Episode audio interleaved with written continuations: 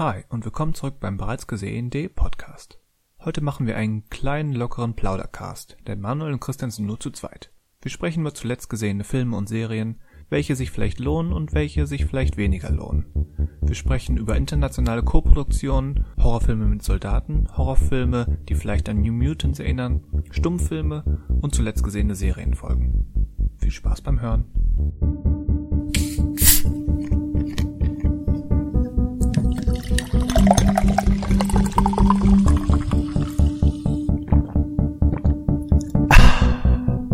Wäre auch eine, die Oscars waren eigentlich auch so ein Gesprächsthema, wo man noch überlegt, also einfach so generell Oscars, die verdient waren, die nicht verdient waren, oder wann Oh hätte, oder DiCaprio hätte, hätte, für welchen Film hätten DiCaprio oder Scorsese eigentlich ihre Oscars bekommen sollen, oder, Wolf of Wall Street, beide. ähm, Und Scorsese natürlich vorher schon für Taxi Driver. zum Beispiel, genau, das könnte man einwerfen. Ähm, Okay, das heißt, das Problem gelöst. ich bin anderer- bin jetzt nicht andere, das heißt nicht, ich bin anderer Meinung, aber das ist, ähm, da gehen wir jetzt nicht drauf ein, sonst kommen wir ja nicht zum, zum eigentlichen Podcast. Eigentlich, eigentlich haben wir ja noch nicht mal angefangen.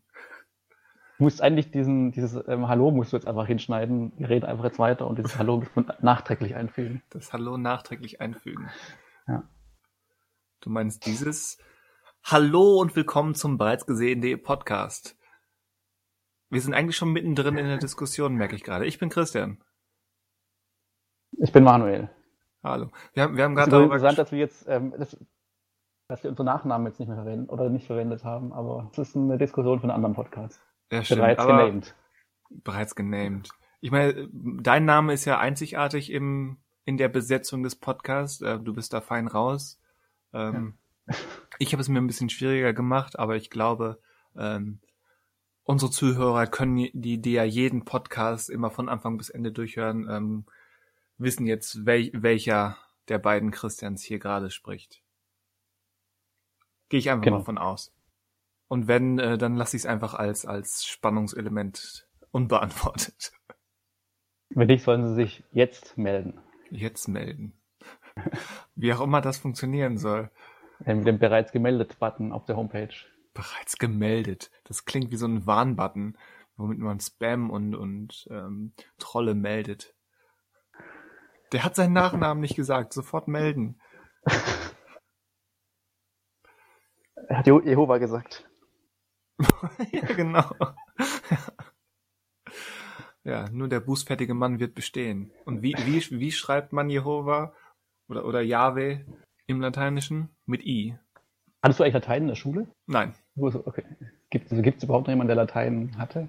Also ich glaube, es ist vielleicht ähm, pessimistischer oder oder ähm, so gedacht, als es wahrscheinlich ist. Aber ich glaube, so unsere Generation war mit die letzte, die das wirklich regelmäßig hat. Ich wette, es gibt noch Schulen, wo das vorkommt. Also ich hatte damals die Wahl sogar. Ich hätte in der fünften Klasse Ja, ich- Englisch ich und auch. Latein machen können parallel und hab oder es gab halt es gab drei Klassen und eine davon war nur Englisch und eine war Latein und Englisch. Ich Ach so, das ging auch. Ich Genau, konnte ich nur wählen, ent entweder oder.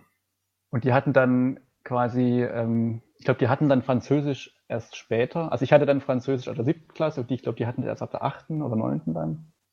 Ähm, ja. Ich hatte aber dann äh, später noch in meiner Schullaufbahn zwei Jahre lang eine Latein AG, warum auch immer, Hm. ähm, ich mich dazu entschieden hatte und da waren wir, glaube ich, zu viert, Auch doch so Maxi- viele. maximal zu fünft, aber ich glaube, wir waren nur zu viert. Und Latein ist halt wirklich Vokabeln lernen, übersetzen. Und in einer Gruppe mit Vieren ähm, bist du halt dann auch die ganze Zeit gefordert. Ja, Weil, aber ähm, so lernst du es auch. Ja, aber bis hängen geblieben ist jetzt auch nicht viel. Also ähm, es, ist, es war halt auch nur eine AG, das heißt, es wurde jetzt auch nicht geprüft oder sowas. Und Hm. wenn man dann halt wirklich, also man musste es schon da haben, weil man ja auch ja dann im Unterricht oder in diesen 45 Minuten ja auch was bringen musste. Aber äh, wenn man nicht geprüft wird, glaube ich, ist, ist es nochmal weniger irgendwie der Druck da, sich Ja, das auch stimmt. irgendwie auf längere Zeit zu merken. Und äh, genau. Nee, also, also Denn heute geht es um die Schulzeit. Ja, richtig. Nee, ähm, um das kurz noch einmal aufzugreifen. Ähm, manchmal kommen so Momente, wo ich mir denke, oh, jetzt vernünftig Latein gelernt zu haben, dann könntest du gewisse Sachen sicherlich besser verstehen oder umsetzen, was auch immer. Aber ich glaube, generell bin ich mit meiner Wahl mit erst Englisch, dann in der, ich glaube, achten oder siebten Französisch und dann in der in der elf nochmal Spanisch statt Französisch, äh, kam mir, glaube ich, eher gelegen als Latein. Stadtfranzösisch, ah, okay, interessant. Weil ich hatte, genau, Spanisch hatte ich nämlich auch als AG, parallel zu Latein. Und nee, nicht aber als auch nur AG, also in der, in der Genau, aber bei mir war es halt nur eine AG und ich hätte es später in der Oberstufe auch als richtigen Kurs nehmen mhm. können, habe ich dann aber nicht.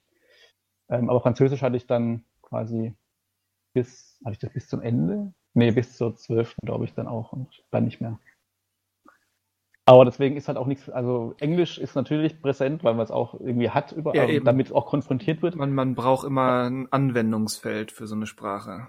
Französisch halt eher schwierig. Also man hat es in Filmen manchmal und so, und aber es ist auch nicht mehr, also ich könnte kein Französisch, glaube ich, einfach so jetzt sprechen. Also ich verstehen wird auch schwierig, weil die Franzosen ja auch sehr schnell einfach ihre Sprache sprechen und da sehr viel verbunden wird immer. Ja, alle romanischen Sprachen, ja. zumindest die, die großen drei im europäischen Sprachraum, sind viel zu schnell. Ja, und das ist halt für, also da freue ich mich, glaube ich, ein bisschen, um überhaupt noch mal reinzukommen. Und ähm, ich glaube eher verstehen vielleicht noch, aber so selber sprechen und Sätze bilden, da gehört noch mal ein bisschen Arbeit reingesteckt. Ganze Sätze, also wie gesagt, so, so die Standard. Ich kann mich vorstellen und vielleicht mit, mit Hängen und Würgen einen grammatikalisch falschen Satz aufstellen, um zu fragen, wo ich hin muss. Aber viel mehr als das auch nicht. Also ist das also, halt. Man, man lernt das über drei, vier Jahre hinweg und hat dann am Ende nicht viel davon. Du müsst halt wirklich dann direkt nach Frankreich gehen, zum Beispiel längere Zeit, um das zu festigen. Ich glaube, dann ist es auch drin, wenn man mal so ein halbes Jahr oder so irgendwie vor Ort war. Dann ist es wahrscheinlich eher gesättigt, als wenn man das irgendwie vier Jahre in der Schule hatte und dann halt nichts damit macht einfach. Also, also ich hätte nach der Elf abbrechen sollen und ähm, für ein Jahr nach Frankreich. Zum Beispiel, ja. Wäre wahrscheinlich sinnvoller gewesen. Ja, wäre sinnvoller. Mein, mein wenn du jetzt irgendwie das Gefühl hast, dass du jetzt, wenn es dir gut tun würde, jetzt Französisch sprechen zu können, fließend. Wenn es dir irgendwelche Vorteile bringt. Ich würde es einfach gerne und so eine zweite Fremdsprache wirklich können, äh, wäre schon nett. ja, Franz Französisch ist sicherlich einfacher als Chinesisch oder Arabisch. Das auch, genau, das ist ja nochmal ein ganz anderes weil, Ding. Weil da musst du ja erstmal ein neues Alphabet lernen. Stimmt, ja. Das ist ja nochmal. Und nicht einfach irgendein Alphabet. Ich weiß nicht, wie es im Arabischen ist, aber Chinesisch, da musst du ja, wenn du es wirklich einigermaßen sprechen, lesen und schreiben können möchtest, äh, musst du ja, keine Ahnung, 20, 30, 40.000 Zeichen auswendig können, die sich teilweise nur minimal mit einem kleinen Häkchen da äh, unterscheiden. Also. Ja, es ist wohl so im Asiatischen, habe ich jetzt auch äh, erst gestern auch gehört denen ist irgendwann sind sozusagen die Symbole ausgegangen. und ähm, dann sind einfach Wörter entstanden, wie, wie war das? Ich glaube, ich, zum Beispiel das Wort Computer, das gab es halt nicht als Zeichen im Chinesischen. Und dann haben sie irgendwie, glaube ich, das Zeichen für Gehirn und Elektronik, glaube ich, glaube ich, ähm, die beiden zusammen sagen, also heißen Computer quasi in der Schrift. Also die haben dann quasi angefangen, Symbole zu kombinieren, die halt dann quasi also nicht im Deutschen mach, haben wir nicht aus dem Wort Com und Puter äh, Computer gemacht, aber so machen die es quasi mit ihren Symbolen, dass sie quasi jetzt ja. die logisch, dass die quasi logisch ähm, zusammengefügt werden, um halt ein neues Wort sozusagen zu bilden. Ja, da hat ja das einzelne Zeichen nochmal eine ganz andere Bedeutung als jetzt ja. hier ein Buchstabe oder eine Genau, Silbe. genau, ja. Ja, und, die, und das Japanische ist ja, ist ja fast noch schlimmer, weil die haben ja drei ähm, Alphabete, wenn man so will. Auch wenn es streng genommen keine Alphabete sind, aber wir nennen es jetzt mal so. Aber es sind drei und das ist äh, nicht einfach. Ob man diesem Leben das noch lernen wird? Ja, die ersten beiden sind, also, also ähm, Hiragana und Katakana sind jetzt von der reinen Anzahl noch überschaubar. Das sind, glaube ich, äh, mit, mit Erweiterungssymbolen sind es, sagen wir mal, 100 Zeichen. Aber dann kommen ja noch die Kanji hinzu, was im Prinzip Chinesisch ist. Mhm. Nur halt japanisches Chinesisch. Das heißt jetzt, wenn du es einmal auf Chinesisch gelernt hast, ist, kannst du es, glaube ich, nicht wirklich direkt übersetzen, weil weil die Zeichen eben dann in der japanischen Nutzung, ist jetzt alles nur Halbwissen, aber in der japanischen Nutzung nochmal wieder eine andere Aussprache und Bedeutung haben. Sehr, sehr verrückt. Nein, aber ja, äh, heute der, der, wir sprechen über Sprachen und Schri Schriftsysteme Podcast. Ja, aber du wirst es nicht glauben. Ich kann jetzt aus diesem Sprachending direkt überleiten zu dem ersten zuletzt gesehenen Film. Kannst du. Ja, dann lass mich kurz einwerfen, dass wir heute, da wir nur zu zweit sind, wir machen einen kleinen Plauder-Podcast und tauschen einfach mal etwas länger aus, äh, mit was wir uns zuletzt filmisch oder serientechnisch beschäftigt haben. Einfach so frei Schnauze, wie man in manchen Orten sagt. Aber zum Thema Sprache ist mir gerade noch eingefallen, wenn man in Deutschland anfangen würde, quasi jetzt Chinesisch oder Japanisch oder halt eine asiatische oder arabische Sprache quasi einzuführen als, also wie jetzt auch Französisch gelehrt wird oder wie früher Latein oder immer noch vielleicht. Das wäre ja auch so ein bisschen einfach ein Eingeständnis Europas, dass man den chinesischen Markt jetzt ernst nimmt oder ernster nimmt, wenn man auch anfängt, quasi junge Menschen in diese Sprache einzuführen, weil meistens ist es ja so, entweder können halt die Asiaten Englisch oder die Kommunikation fällt halt schwer. Ja.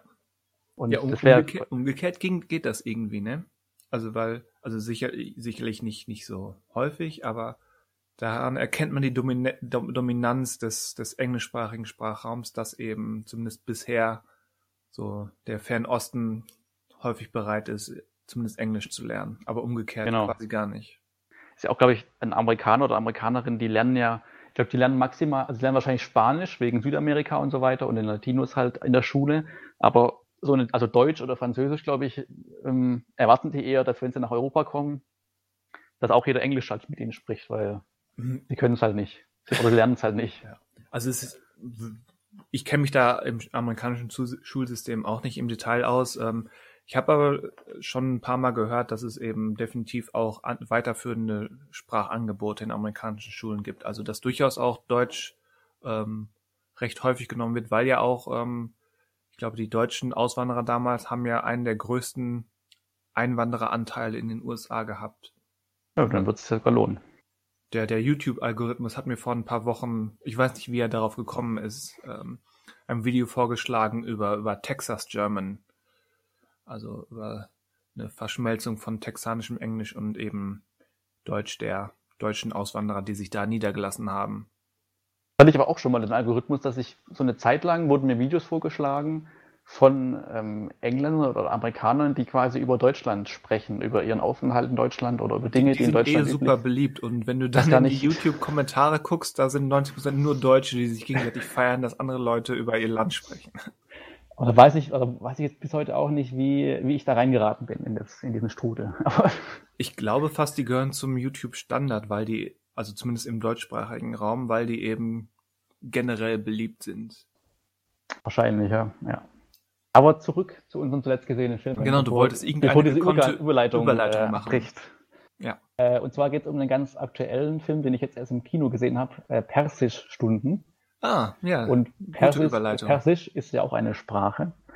Und ähm, der Film ist, wie gesagt, jetzt, dies- also, was ist denn das für ein Datum eigentlich? Äh, der, am 24. September ist er im Kino, in den deutschen Kinos gestartet. Ähm, und ich glaube, der lief, ganz frisch also. genau. Und ich denke mal, dass er nicht in jedem Kino läuft, weil es jetzt kein großer, also von der Besetzung her jetzt nicht so namhaft, um die breite Masse anzulocken. Der lief, glaube ich, auch, also er lief, so wie ich weiß, auf der Berlinale, hatte seine Premiere gehabt. Da hatte ich ihn aber jetzt nicht irgendwie wahrgenommen. Also ich war nicht auf der Berlinale, aber die Berichterstattung, da ist er mir gar nicht so aufgefallen, aber da war er anscheinend schon irgendwie ganz populär, aber halt nicht so populär, dass ich ihn mitbekommen habe. Hm. Und zwar ist es ein Film, äh, eine russisch-deutsche Koproduktion.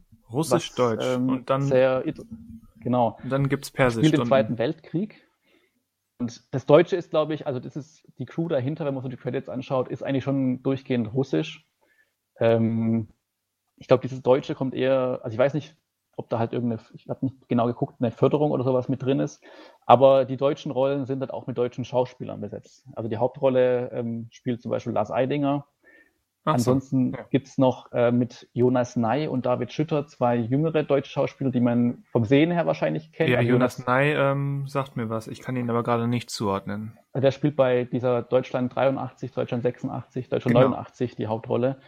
Und David Schütter, der hatte so, ähm, muss ich gerade überlegen, der hatte gerade, ähm, der ist jetzt auch nicht so der Hauptrollenmensch. Der hat eher so immer wieder mal ein paar Nebenrollen gehabt in letzter Zeit. Also ich glaube, bei vier Blocks war er auch dabei, dieser deutschen Serie. Bei, ähm, wie hieß denn der Film von Florian Henkel von Donnersmark? Ähm, ja, Ja. war er auf jeden Fall auch dabei. Also nicht in, äh, nicht bei dem der anderen, sondern dem Werk, vom- Werk ohne Autor. ja, genau, Werk ohne Autor. Aber halt auch nur in der Neben, also der ist mehr so ein, so ein Nebenrollenmensch. Aber man kennt ihn, glaube ich, auch vom Se also wenn man sich mal ab und zu eine deutsche Serie anschaut oder einen deutschen Film, hat man den bestimmt schon mal gesehen. Ja, der, der Jonas Ney war auch in diesem Wir sind jung, wir sind stark, den ich im letzten Genau. Podcast erst erwähnt habe. Genau. Spiel, spielt Ähm, er hier wieder einen Nazi? Ja, er spielt wieder einen Nazi. Okay. Also, also, ich sag mal so, in dem Film spielen alle Deutsche Nazis. Um das mal. Was für eine Pauschalisierung. ähm, und Regie führte ein Mann namens Vadim Perelmann, würde ich ihn jetzt mal aussprechen. Ja, den, den kennt man Ähm, sogar. Den kennt man sogar ja interessanterweise durch einen Film, der aber halt also durch ähm, Haus aus Sand und Nebel, der Genau. von 2003 ist. Und er hat aber auch seit 2000, also nach diesem Film wirklich auch nichts mehr wirklich gemacht. Ich glaube, es liegt Hm. da, ich bin mir nicht sicher, er hat diesen Das Leben von meinen Augen mit ähm, Uma Thurman gemacht. War das nicht ein Film, der ziemlich gefloppt auch ist? Also ich habe da irgendwas im Hinterkopf, dass das so Äh, einer den, der, Den kenne ich gar nicht. also der, der hat irgendwie, also ich habe irgendwie im Hinterkopf, dass es so ein Totalflop damals war und irgendwie schlechtestes Boxoffice aller Zeiten. Vielleicht wechsle ich den auch, aber da, auf jeden Fall kam halt danach, nicht, ich habe jetzt mal in seine Filmografie geschaut, er hat dann wohl zwei Serien gemacht, aber in Russland, also er hat danach nur in Russland gearbeitet. Und dieser Haus aus Sand und Nebel ist aber auch bei IMDb seine erste Listung überhaupt, also als Regisseur, als Produzent, also ich weiß gar nicht, wo er herkam und wie er dann dazu kam, also er ist übrigens kein Russe, sondern er ist Ukrainer, ähm, da gleich einen Film zu machen mit Ben Kingsley und Jennifer Connelly, also ist jetzt zu dem Zeitpunkt auch keine schlechte Besetzung gewesen, 2003. Also das war jetzt Haus aus Sand um Nebel. Genau. Und ähm, jetzt auf jeden Fall diese Co-Produktion Persestunden und die spielt, wie gesagt, den Zweiten Weltkrieg in Frankreich und es geht um einen äh, Belgier, der wird gespielt von, jetzt muss man gucken, äh, Nahuel Perez Vizcayart, ein Argentinier, Mhm. den ich vorher auch nicht kannte. Ähm, der hat wohl in Schande über dich. Ja, ge- also seine große Rolle ist wohl dieser 120 Beats per Second oder auf Französisch dann Quatre irgendwas, Battement par Minute. ähm, so viel zum Französischunterricht. Ich glaube, das ist sein bekanntester Film und ich hatte nur im Zuge des Films letzte Woche noch ein Interview gelesen oder gehört mit Lars Eidinger, wo er erzählt hat, dass er halt damals, äh, also der Nahuel, wirklich Französisch gelernt hat für diesen Film und jetzt wohl Französisch spricht wie ein Einheimischer, also wirklich auch sprachgebannt ist. Und er auch deswegen, er spielt in dem Film halt auch einfach, ähm, also er ist ja eigentlich Argentinier, das heißt, seine Muttersprache ist wahrscheinlich Spanisch. Er spricht aber halt ähm, ja. wohl jetzt fließend Französisch, deswegen konnte er auch diesen jungen Belgier spielen. Und ähm, seine Rolle besteht darin, interessanterweise, dass er eben von auf seiner Flucht durch Frankreich von der SS eben aufgegriffen wird mit anderen Juden.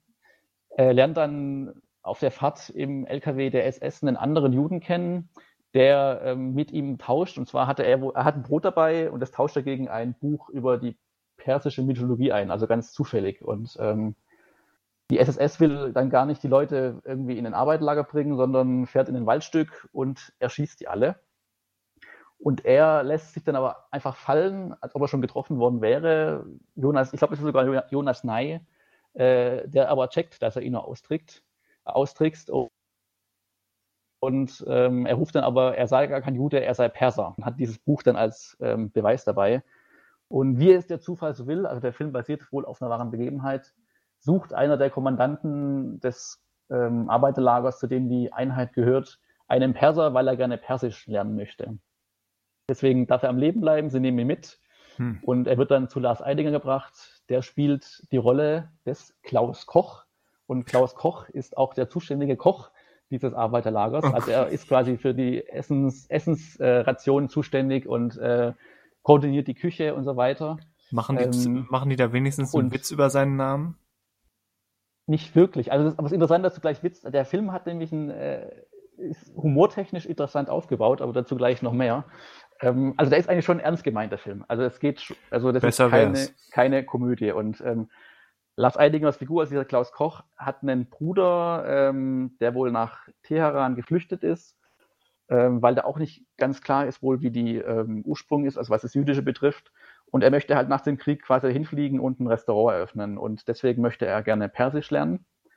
Und das Problem ist halt jetzt von unserem jungen Belgier, dass er ja eigentlich gar kein Persisch spricht. Und ähm, er fängt aber dann halt an, quasi eine Fantasiesprache äh, zu ähm, entwickeln, hm. weil Klaus Koch ja auch nicht, also kein Mensch weiß ja, wie Persisch Keiner klingt. kann ihn kontrollieren. Und ja. genau, und er fängt halt an, äh, quasi für verschiedene Begriffe, Begriffe einfach zu erfinden, muss natürlich sich die auch merken, weil es muss ja nicht, also er muss ja die wieder abrufen können. Muss konsistent bleiben, ja. Genau, und er wird dann halt mehr und mehr sozusagen äh, der Vertraute von Klaus Koch und ähm, die, also dass sie Freunde werden, ist vielleicht zu viel gesagt, aber ähm, er kommt erst in die Küche, muss in der Küche arbeiten, später darf er dann quasi die Listen führen der Gefangenen und aufschreiben, wie die heißen und macht sich auch dann aus den Namen quasi dieser Gefangenen, baut er sich immer neue Wörter auf. Also er fängt dann an, die Anfangsbuchstaben der Namen zu nennen, äh, zu nehmen und daraus halt Wörter einfach zu erfinden. Mhm. Und ähm, klar, der, der Spannungspunkt ist halt, findet er irgendwann raus, Klaus Koch, äh, dass er nur angelogen wird oder nicht, weil sie beginnen dann wirklich auch Gespräche in dieser Sprache zu führen und äh, Lars Eidingers Figur schreibt auch dann ein Gedicht auf, also auf Persisch in Anführungsstrichen und äh, mit dieser Fantasiesprache und es funktioniert irgendwie. Und ähm, das ist eigentlich ganz interessant, wenn man halt dann merkt, wie so quasi Sprache funktioniert oder diese Sprache sich entwickelt, die es eigentlich gar nicht gibt. Mhm. Und aber beide äh, irgendwie da so ein Verständnis finden. Und ähm, zum Humor, genau, der Humor des Films, ähm, es gibt also manche Szenen, die schon irgendwie also lustig sind, also gerade wegen der Sprache halt, weil man merkt, okay, er, er findet sie irgendwie Wörter jetzt hier gerade und die werden ernst genommen. Und ähm, nebenbei hat man trotzdem halt diese typischen Szenen, die man halt kennt mit den Juden, die halt da leiden und die halt dann umgebracht werden, die weggebracht werden. Und ähm, der Film beginnt 42, aber er endet quasi auch damit, dass dann halt die Alliierten nach Frankreich kommen, das Lager halt dann aufgelöst wird und alle flüchten und alles zerstört wird. Äh, das kann man soweit verraten, weil es ist ja auch deutsche Geschichte oder halt äh, europäische oder ja, Weltkriegsgeschichte. Ist, ist, immer, ist immer die Frage, ob, ob man historische Filme spoilen kann. Ja, und der Film selber verrät am Anfang auch so ein bisschen, was das Schicksal unserer Hauptfigur betrifft. Ähm, also wie das ausgeht, oder man kann sich ja denken, wie es ausgeht. Das verrate ich jetzt erstmal nicht, aber darauf läuft der Film jetzt auch nicht. Also es geht schon darum, die Frage ist, ähm, wird er quasi aufgedeckt und was passiert dann? Aber es ist ja wahrscheinlich auch klar, dass nicht nach 30 Minuten klar wird, ähm, er verarscht hier nur den Klaus Koch ja. und er wird deswegen umgebracht, sondern ähm, da entwickelt sich dann schon irgendwas und ähm, äh, Vielleicht, man, hab, vielleicht habe ich es ja. überhört, aber war das eine authentische Geschichte oder ist das. Genau, also am Anfang steht dran nach wahren Begebenheiten. Hm. Es ist nur leider so, am Ende hätte ich jetzt in dem Fall ganz hilfreich gefunden, wenn jetzt quasi zum Beispiel eine Texttafel oder irgendwas gekommen wäre, äh, was denn die wahren Figuren betrifft. Also, also man war, ich habe jetzt auch noch nicht nachgeschaut, ähm, wie das wirklich abgelaufen ist. Also es gab wohl wahrscheinlich diese Begebenheit, dass vielleicht ähm, ein Offizier Persisch lernen wollte und jemand gefunden hat und es sich herausgestellt hat, dass der ihm halt, dass der verarscht wurde wahrscheinlich. Ähm, weil ob das halt alles so genau abgelaufen ist, wie dann im Film das dargestellt wird, also wie er quasi dahin kam und wie das dann endet, ist wahrscheinlich eher fiktiv. Ich denke mal nur der Sachverhalt, dass es halt diesen Kommandanten gab, der Persisch von einem Gefangenen gelernt hat und und dann eine Fantasiesprache vorgesetzt genau. bekommen hat. Ja. Genau, ich denke, das ist, glaub, ohne jetzt nachgeschaut zu haben, ich glaube, das ist sozusagen der Kern, der wahr ist und der Rest ist wahrscheinlich eher ja. fiktional angelegt. Und was der Film halt dann noch macht, ist, also gerade durch diese Jonas Ney-Figur, der ist von Anfang an so ein bisschen misstrauisch, ob der, also der glaubt am Anfang an nicht, dass der wirklich Persisch kann. Kann es natürlich nicht beweisen. Aber das ist halt so ein Nebenschauplatz, also gerade was so die Nebenfiguren betrifft, wo es dann um die Soldaten geht und auch um die Soldatinnen, die da sind und die in der Küche dann auch teilweise die Kommandos haben ähm, und da Beziehungen aufgebaut werden, die so ein bisschen, ja, braucht, weil es sind so Nebenschauplätze, die nicht besonders spannend sind, die man auch nicht ganz versteht, warum hat er jetzt unbedingt was gegen den Perser oder muss er jetzt einfach nur diesen bösen deutschen Nazi jetzt spielen. Ähm, ja, der so ein bisschen, also der Film ähm, ist wirklich nur wegen seinem Sprach, also ist wirklich wegen dem Sprachaspekt und wegen den beiden Hauptrollen oder Hauptfiguren eigentlich interessant. Der Rest sind so, also nicht ärgerliche Nebenschauplätze, aber die führen jetzt nicht wirklich wohin, weil ähm, die erzählen halt das übliche Narrativ, das man auch so ja. kennt, einfach schon durch Filme vom Zweiten Weltkrieg oder von der Behandlung, wie Deutsche mit den Gefangenen umgegangen sind und so weiter. Und ähm, das ist, wie gesagt, nur so ein Nebenaspekt, aber den hätte man, also der Film geht knapp über zwei Stunden. Ja. Genau, der ist auch nie langweilig, also der ist jetzt nicht auch nicht zu lang oder zu langweilig, aber das sind die Punkte, wo man sagen kann, die sind jetzt nicht unbedingt gerechtfertigt drin. Äh, da, ist, da macht es sich auch am ehesten noch angreifbar dann wieder der Film. Ähm, weil halt jetzt eigentlich interessantes spielt sich halt zwischen den beiden ab und dafür hätte man, das ist halt so ein dramaturgischer Kniff zu sagen, okay, es muss natürlich für die Spannung auch einen Soldat geben, der dem Ganzen nicht traut, äh, der immer kurz davor steht, das irgendwie aufzudecken und dann kommt doch wieder was dazwischen, was es irgendwie verhindert. Aber ähm, ja, generell würde ich sagen, kann man sich den Film auf jeden Fall anschauen. Ähm, ich glaube jetzt aber nicht, dass der irgendwie, also Lars Eidinger meinte wohl, das sei das beste Drehbuch gewesen, was er jemals gelesen hat. Jemals? Ja. Deswegen, der, also ich der, der gute Mann hat mit Olivier Assayas genau, und ich müsste mal Michael gucken, Haneke alles, gearbeitet. Genau, was er alles schon gemacht hat, aber ähm, da ist doch ein bisschen, glaube ich, ein bisschen Werbe, Werbung dahinter gewesen. Weil ich glaube, also ihm macht die Rolle, glaube ich, auch schon Spaß, ähm, die zu spielen auch. Und ähm, er macht jetzt auch nicht, also er spielt ja auch jetzt irgendwie nicht klischeemäßig oder sowas, sondern er schafft schon so ein bisschen den, dieses bisschen, weil er auch als seine Figur jetzt nicht irgendwie der Mensch ist, der Leute umbringt. Also er ist ja eigentlich nur der Koch, klar, er macht sich trotzdem verantwortlich für das Ganze. Ja. Ähm, aber er befiehlt jetzt nicht, also er würde, er lässt, er würde, er könnte auch einfach Leute erschießen lassen oder würde das erschießen, aber äh, man merkt schon, dass er eigentlich ähm, einfach nur im Grunde ja weg möchte oder halt sich darauf freut, äh, nach dem Krieg dann eben zu seinem Bruder zu kommen und dieses Restaurant zu eröffnen. Ähm, und äh, das macht er dann schon, also er ist ja ein guter Schauspieler, aber ob das wirklich jetzt das beste Drehbuch war, was ihm je vorgelegt wurde, wage ich jetzt mal zu bezweifeln. Also die und, ähm, Rolle, die er da gespielt hat als Werbender für diesen Film, hast du ihm nicht abgenommen, obwohl er ein guter Schauspieler ist. Ja, also nicht die Dialogzeile war ein bisschen, also hat er nicht, also hat er hat es überzeugend rübergebracht, aber wenn man drüber nachdenkt. Ach so, war, war, war ein ähm, Skriptproblem. Wahrscheinlich, ja.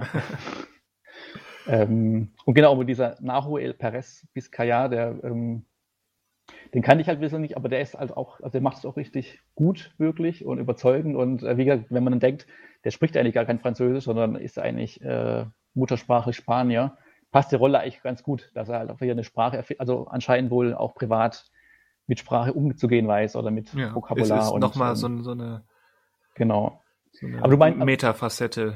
Deine Reaktion ist. war so, du kanntest ihn also schon vorher? Also den Schauspieler kennst du oder du kennst? Nein, das war das okay, war jetzt okay. nur Witz, äh, weil du weil du ja. weil dieser Name auch aus meiner Sicht ähm, sehr sehr unbekannt ist und du dann so so dich dich selbst tadelnd meintest, den kenne ich leider nicht und dann mein wollte ich einfach nur Spaß noch mal eins draufsetzen. Ja, da hat mich halt dann Lars Eidinger überzeugt, weil er im Interview halt so klang, als ob man ihn kennen müsste, weil er in Frankreich wohl schon mehrere Filme jetzt auch gemacht hat seitdem und da ja, schon so ein bisschen zum Inventar Vielleicht. Ich habe ihn jetzt nicht gegoogelt, um zu gucken, was er sonst noch so gemacht hat, aber.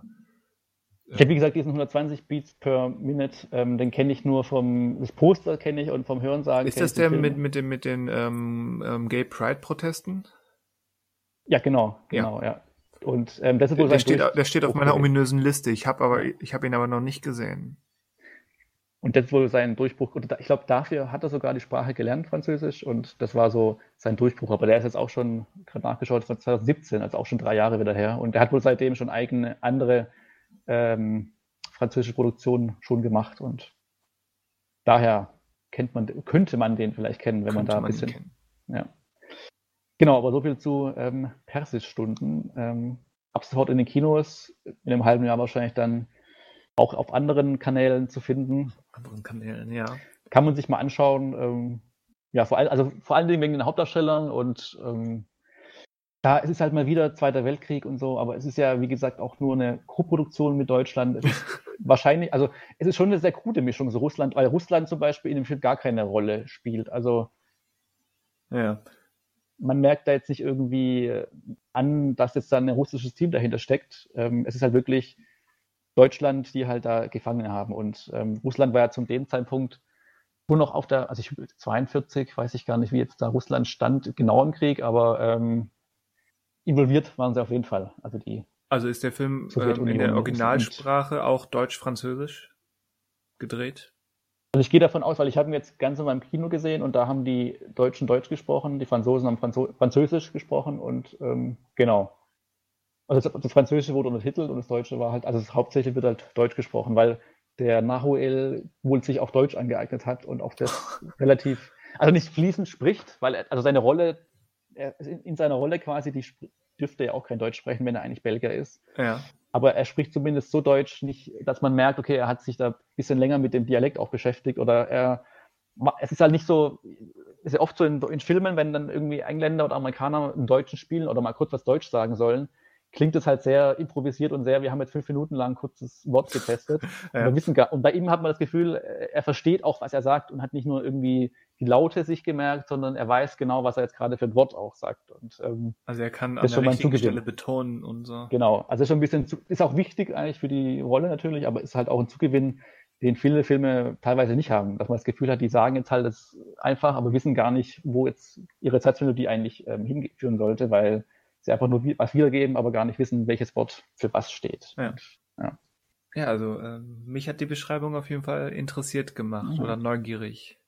Ob es fürs Kino reicht, weiß ich aktuell nicht.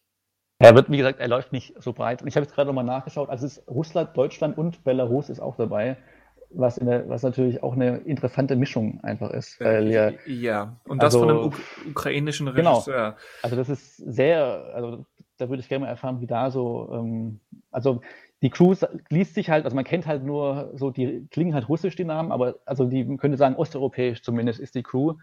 Und wenn die so bunt gemischt ist, ist es ja eigentlich so ein Zeichen für, bei Filmen funktioniert es wohl, dass sie da in friedlich miteinander arbeiten können, was halt auf anderen Ebenen wohl zu Konflikten führen würde oder führt aktuell. Ja, das könnte ich fast als Überleitung für einen Film nehmen, aber eigentlich wollte ich über einen anderen sprechen. aber du, musst du so überlegen, was der wichtiger ist. Der andere Film oder die Überleitung? Ach, wir, wir haben ja Zeit. Ich nehme erstmal die Überleitung, ja. weil ähm, ich habe einen Film geguckt, wo quasi Japan und Südkorea ähm, zusammengearbeitet haben, die ja auch eine sehr, ich sag mal, komplizierte historische Beziehung mhm. haben. Und zwar ist die Rede von dem Film 2009 Lost Memories. Schon, schon gehört davon, aber mehr auch nicht. Ja, ähm, Kollege Christian Schäfer schreibt für bereits gesehen, unser Serienexperte hatte mir den Film ans Herz gelegt und ausgeliehen. Ähm, der Film ist von 2002, also kam auch raus, als Japan und Südkorea die Fußball-Weltmeisterschaft zusammen ausgetragen haben, als Gastgeber.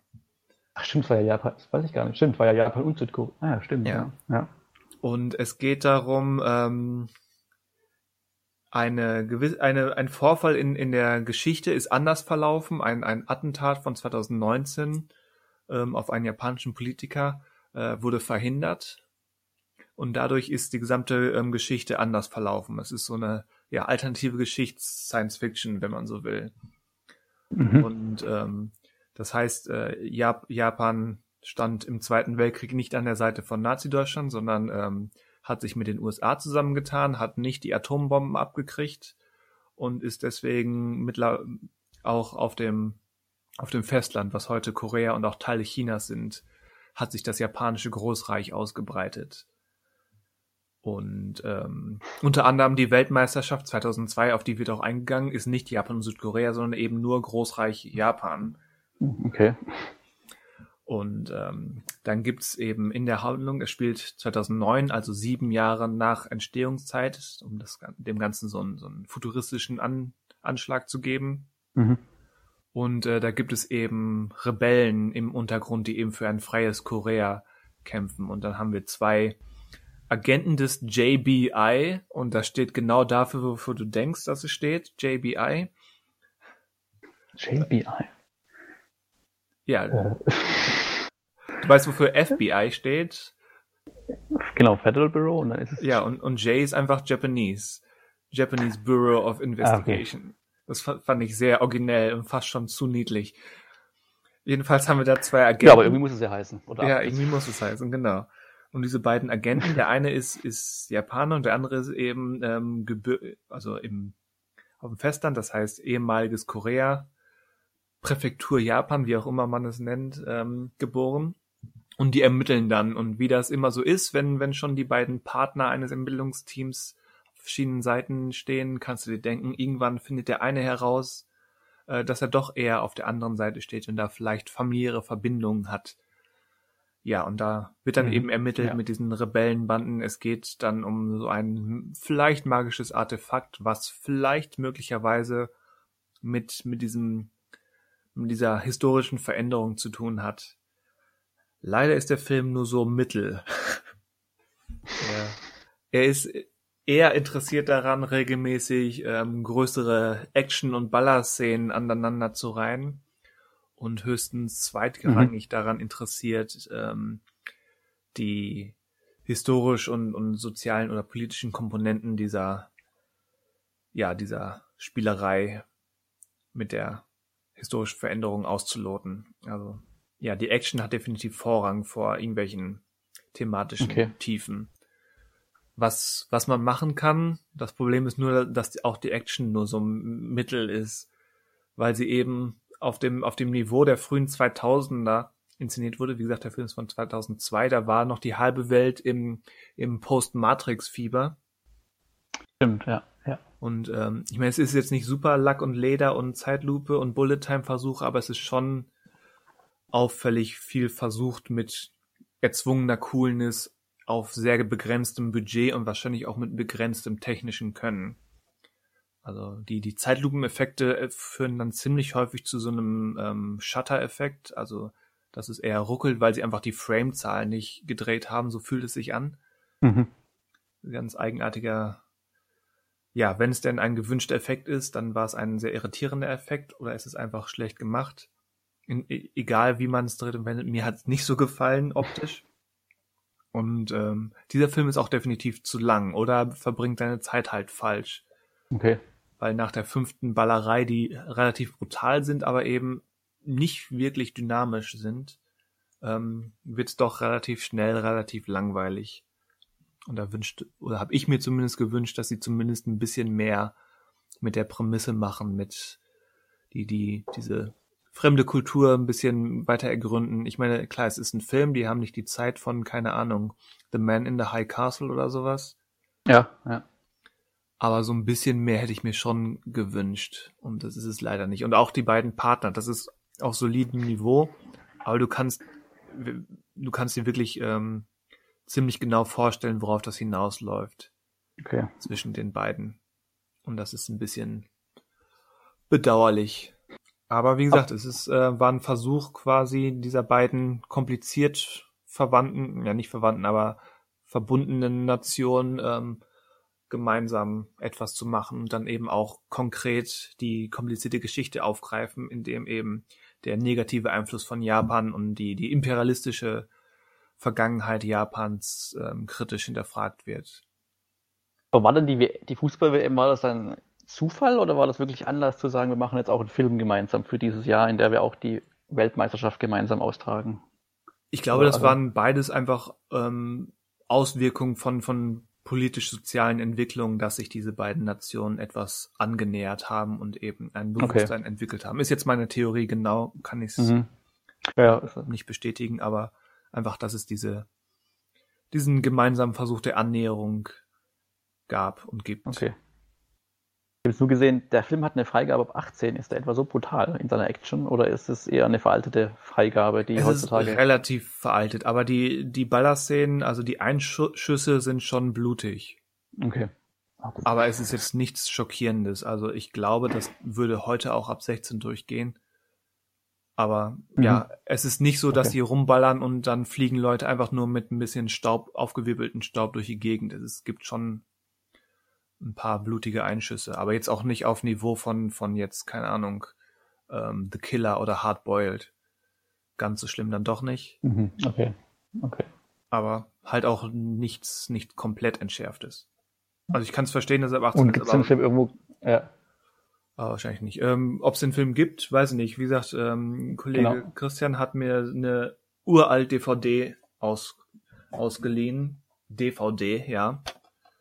Steht hier Okay. was? Copyright 2003. Also, der Film ist von gut, also 2002. DVD gibt es auf jeden Fall. Also.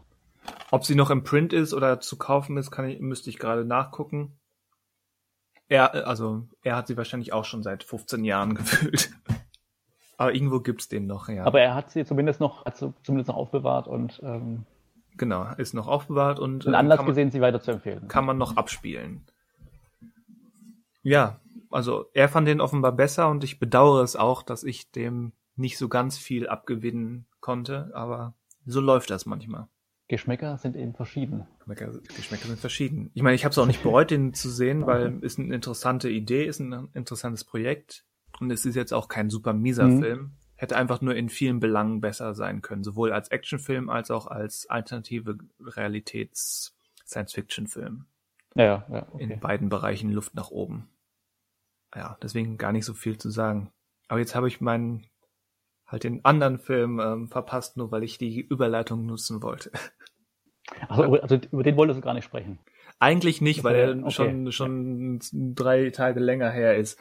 Aber mir fällt gerade eine andere Überleitung ein, wenn ich, wenn ich so dreist sein darf. Naja, nutze sie. Äh, du hast nämlich ähm, bei Persischstunden, nein, bei, bei Vadim Perelmann ähm, irgendeinen Film mit Uma Thurman erwähnt. Genau, ja. Und äh, ich habe einen etwas aktuelleren Film mit Uma Thurman gesehen, nämlich äh, Down a Dark Hall. Das ist wieder einer von, von, die, von diesen halbseichten Quasi-Horror, doch kein Horror, Grusel-Drama-Film, ähm, wie vor ein paar Wochen der mit Emilia Clarke. Irgendwie kann ich, kann ich mit die, mich diesen Film nicht entziehen. Äh, den gibt's aktuell bei Netflix. Ja. Da ist dir vielleicht Aber mal. ist keine Netflix-Produktion, sondern. Nee, ist keine Produktion, ist, ist einfach da aktuell okay. im Programm. Vielleicht ist dir da mal das Thumbnail okay. aufgefallen. Mit Uma Thurman und hier Anna Sophia Glaub, Robb. Nee, okay. Anna-Sophia Robb, die man aus äh, Die Brücke nach Terabithia von damals kennt. Grund für zahlreiche Jugend- und Kindheitstraumata. Kennst du den? Brücke nach Terabithia? Ja, der Film war damals nicht einfach. Ich kenne ich kenn den, ja. Ich ja. kenn den. Der war, weiß gar nicht, ob ich die damals die Wendung kannte, bevor ich den Film gesehen habe. Oder heißt die also Wendung, ich, aber ich halt nicht. sozusagen. Der wurde ja anders, also ich glaube, der wurde ja anders verkauft, als er eigentlich auch wirklich ist. Also dieser ja. Fantasy-Aspekt ist ja jetzt nicht so ist ja kein, ja, der passte nicht in diese Zeit, der kam, ich weiß nicht, kam da in der Zeit auch mit so Harry Potter, Narnia und so. Ja, der ist, defi der, der ist definitiv im Fahrwasser von Harry Potter und Narnia entstanden und wurde auch so vermarktet, ja. definitiv. Also eher Narnia als Potter, aber ja. auf jeden Fall. Und ja, wie du ja, schon sagst, genau. ist es ja nicht. Weil oh, ohne jetzt die Wendung am Ende zu spoilen, aber man kann ja schon sagen, dass diese, dieser Fantasy-Aspekt eben nur quasi tatsächliche Fantasie der beiden ähm, Hauptfiguren ist, die sich da aus ihrer ähm, quasi zeitgenössischen realen Welt, die auch unserer Gegenwart entspricht, eben in eben eine Fantasiewelt hineinflüchten, weil sie eben private Probleme haben. Das heißt, wir wissen, dass alles, so bisschen, alles, also was Fantasy ist, wirklich auch Fantasie ist. Genau, das ist, also deswegen kann man auch nicht so ganz mit Panzer Berind vergleichen. Das ist ein, ähm, aber da geht's vielleicht, also von der der, da ist ja der Fantasie auch eher ähm, quasi so ein bisschen erst Mittel zum, nicht Mittel zum Zweck, aber halt, ähm, da weiß man zum Beispiel auch als Zuschauer, äh, wie real ist diese Fantasiewelt und äh, da ist aber diese Nachttherapie für. Nee, ja, sag erst. Ähm, da ist halt bei dem Film mit Anna Sophie Robb ist, ähm, da ist die Trennung auch stärker, oder ist halt, ähm, also der ist so ein bisschen, ich würde nicht sagen ernster, aber ähm, weil auch die Fantasy-Welt mehr noch so bunte Fantasy ist als bei Panzer Berinth und ähm, aber die würde ich eher, in, also ich würde eher damit vergleichen, was das Fantasy betrifft, als ja, halt mit würde ich auch. So aber ich würde argumentieren, dass du bei, auch bei Pans Labyrinth auch am Ende nicht mit Sicherheit sagen kannst, was Sache ist, was meiner Meinung nach der springende Punkt ist. Genau, das, das wollte ich jetzt nicht mehr genau, also das ist halt, äh, wollte ich jetzt nicht deutlich sagen, damit ich jetzt nicht irgendwas verrate oder sowas, aber genau, ja. ja. Aber man könnte ihn ja auch schon gesehen haben. Genau, andererseits, der, der Film ist, ist uralt. Gefühlt. Jedenfalls. Äh, genau, weil wir reden nicht über, über ältere Filme, wir reden nur über die letzten 15 Jahre. Oh, dann, dann muss ich gleich nochmal um, umschwenken. Jedenfalls. Äh, Deswegen down, genau habe ich ja, ja. ja. Down a Dark Hall. Ähm, du, du, hattest, hat, du hattest New Mutants gesehen, ne? Genau, ja, ja weil ich habe ihn noch nicht gesehen, aber ich habe das Gefühl, dieser Film könnte fast das gleiche sein, nur dass es eben nicht um Superhelden geht. Weil äh, Anna-Sophia Robb spielt eine, ich sag mal, aufgrund eines, eines Kindheitstraumas ist sie als ähm, jung erwachsenes Mädchen so ein bisschen, eckt ein bisschen an. Man könnte auch sagen, schwer erziehbar ist, glaube ich, wird da mal ins Spiel gebracht als Begriff. Und sie wird dann auf so eine Art ähm, Sonderinternat ähm, geschafft. Das wird von Uma Thurman ähm, geführt. Die hat eine interessante neue Frisur, die ihr gut steht und kommt mit ähm, sehr unglaubwürdigem französischem Akzent daher. Und diese, diese Schule entpuppt sich, oder zumindest die, die, die Leiterin erklärt dann die, die, den fünf weiblichen Insassinnen, ähm, dass sie eben auserwählt sind und besondere Fähigkeiten haben, die erforscht werden. Und die werden dann in, in, in Mathe, Literatur, Musik und Kunst unterrichtet und jeder entwickelt dann eben plötzlich große Stärken, die sie vorher gar nicht kannten. Das heißt, die haben irgendwelche ähm, verborgenen Talente wurden erweckt. Und das hat schon so einen gewissen Superhelden und, und ähm, ja, so ein bisschen die, wie die Schule von, von, von Charles mäßig, mhm. kommt das schon definitiv daher. Geht mhm. dann aber nicht in die, in die Superheldenrichtung, sondern eben in diese Drama-Horror-Richtung. Ähm, ja, was es da wirklich mit auf sich hat, geht halt in den Spoiler-Bereich, aber logischerweise, die sind nicht einfach nur talentiert, sondern da sind natürlich gewisse Machenschaften am Werk. Und gerade in der ersten Hälfte taucht, haben sie es auch relativ geschickt gemacht, weil immer mal wieder relativ nett so Schatten im Hintergrund auftauchen. Und es ist so ein klassisches, riesengroßes Anwesen, so ein Herrenhaus mit endlosen Fluren. Gleich bei ihrer ersten, äh, bei ihrem ersten Rundgang wird, wird die Figur von Anna Sophia Robb äh, darauf aufmerksam gemacht, dass es natürlich einen gesperrten Trakt gibt, wo die, wo die Mädchen, die da, man könnte fast sagen, inhaftiert sind, auch wenn sie streng genommen raus können. Ähm, in diesen Trakt dürfen sie nicht rein, was natürlich direkt in einem Wink mit einem Zaunfall ist, dass da irgendwas vor sich geht. Da ist der Stein der Weißen versteckt. ja, könnte sein. Oder da, da ist ähm, der, der Kleiderschrank, der nach Narnia führt. ja.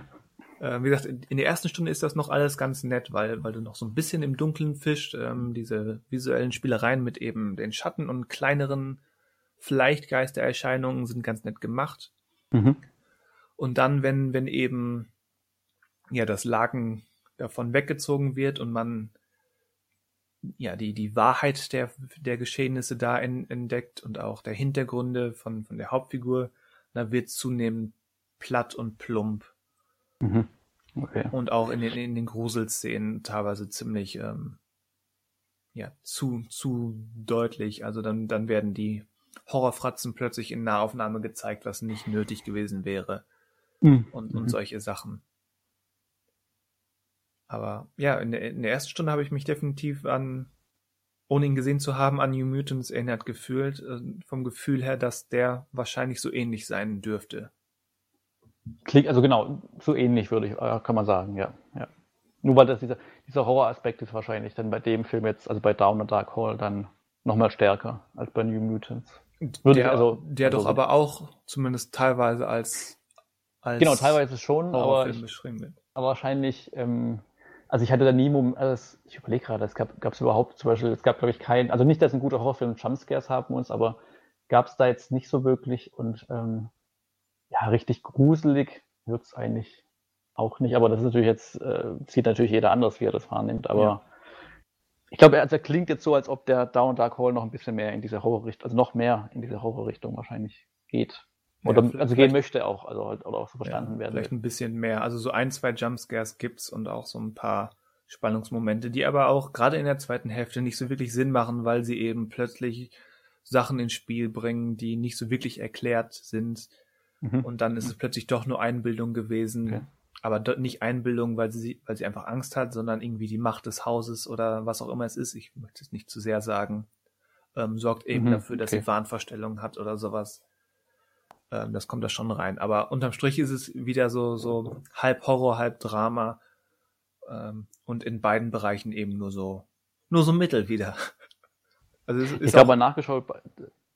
Ist ja. auch eine Romanverfilmung und wie so oft in letzter Zeit habe ich das Gefühl, also, oder ich, ich erkenne die Versatzstücke und, und auch die anderen, anderen vier äh, Mädchen, die da mit, mit ihr wohnen und in der Schule, in die Schule gehen. Ähm, die sind jetzt im Film, zumindest drei oder vier von denen haben so kleine, haben zumindest einen kleinen Charakterzug, dass man sie erkennen und mhm. auseinanderhalten mhm. kann, aber es ist nicht viel mehr. Und ich kann schon erkennen, wie das ein Roman ausarbeiten würde, sowohl die anderen Mädchen als auch die, die Lehrer, die da eine Rolle spielen und dann die Hintergründe, warum das alles passiert, dass da einfach viel mehr Möglichkeiten ist, den, den Stoff auszureizen und dem Hintergründe zu geben. Und dieser Film hat einfach die Zeit nicht und nicht offenbar nicht die Möglichkeiten gefunden, das irgendwie anders darzustellen. Entsprechend ist das alles sehr schnell, sehr dünn geraten. Also ich könnte mir vorstellen, dass das als Buch deutlich besser funktioniert. Also eher eine Buch anstatt einer Filmempfehlung. Ohne das Buch zu kennen. Ohne das Buch zu kennen, genau. Ich habe gerade gesehen noch bei der, ähm, bei der Besetzung, dass er zum Beispiel auch eine, ich weiß nicht, wie man sie ausspricht, Isabel Furman oder Furman, also weil sie Amerikanerin ist, die ja auch so ein bisschen wahrscheinlich so ein Typecasting ist, weil die ja auch ja. in diesem Orphan mitgespielt hat, das ja. Waisenkind.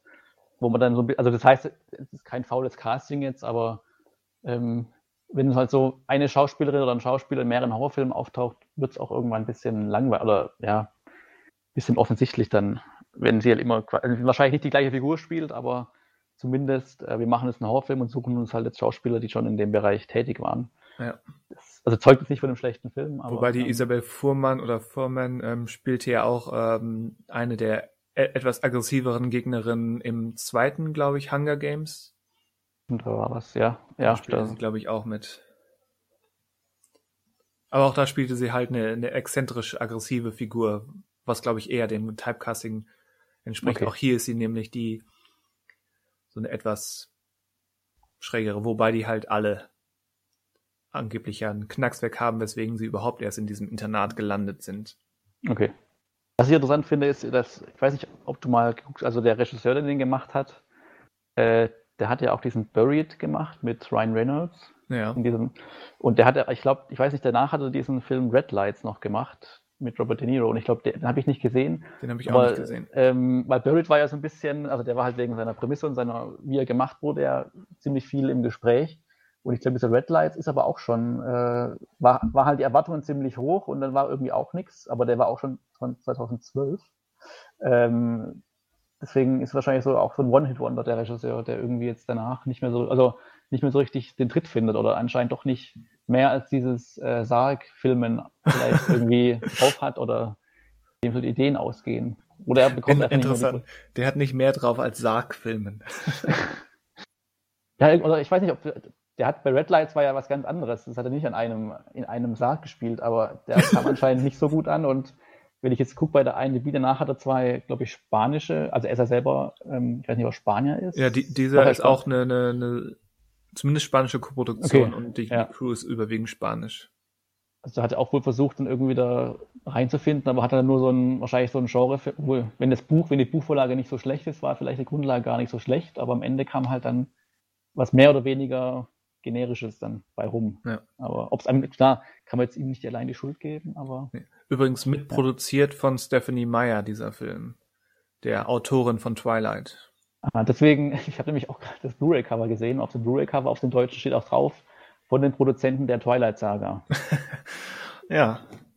Wie natürlich man halt dann, Marketing macht, ne? Wenn man das halt empfiehlt, dann ist es natürlich schwierig, weil äh, ja, dann verliert man auch ein paar interessierte Horror-Zuschauer vielleicht, wenn man mit der Twilight-Saga dann ja, kommt. Es, und es ist nicht mal so wirklich Young Adult. Also natürlich ist es das. Alle, all, all die, all die Schülerinnen da sind so zwischen 16 und 18. Irgendwie passt es da rein und ist so ein bisschen so leichter Flirt mit dem jungen Lehrer mhm. ähm, ist da drin. Aber ohne dass ich selbst da Mitglied dieser, dieser Fangruppe bin, aber ich stelle es mir doch schwierig vor, hier jetzt so auch so die Twilight-Fans anzulocken, weil es eben doch sehr anders ist.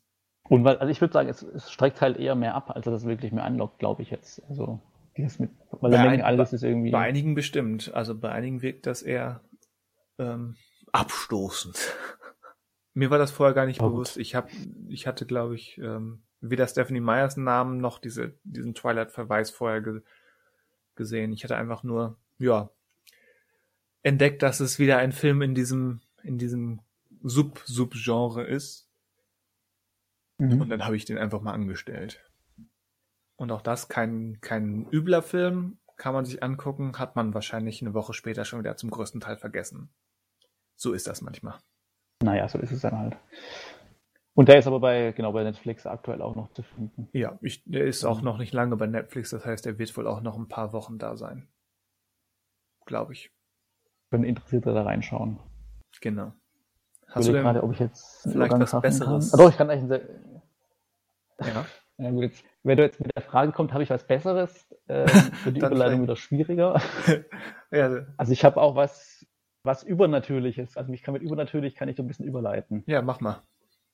Und zwar wieder zurück in den Zweiten Weltkrieg. Aha.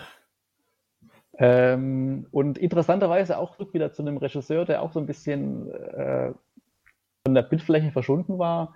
Ähnlich wie jetzt auch also wie hieß er, Rodrigo Cortés hieß der jetzt, der Regisseur von äh, Down a Dark Hall und Buried.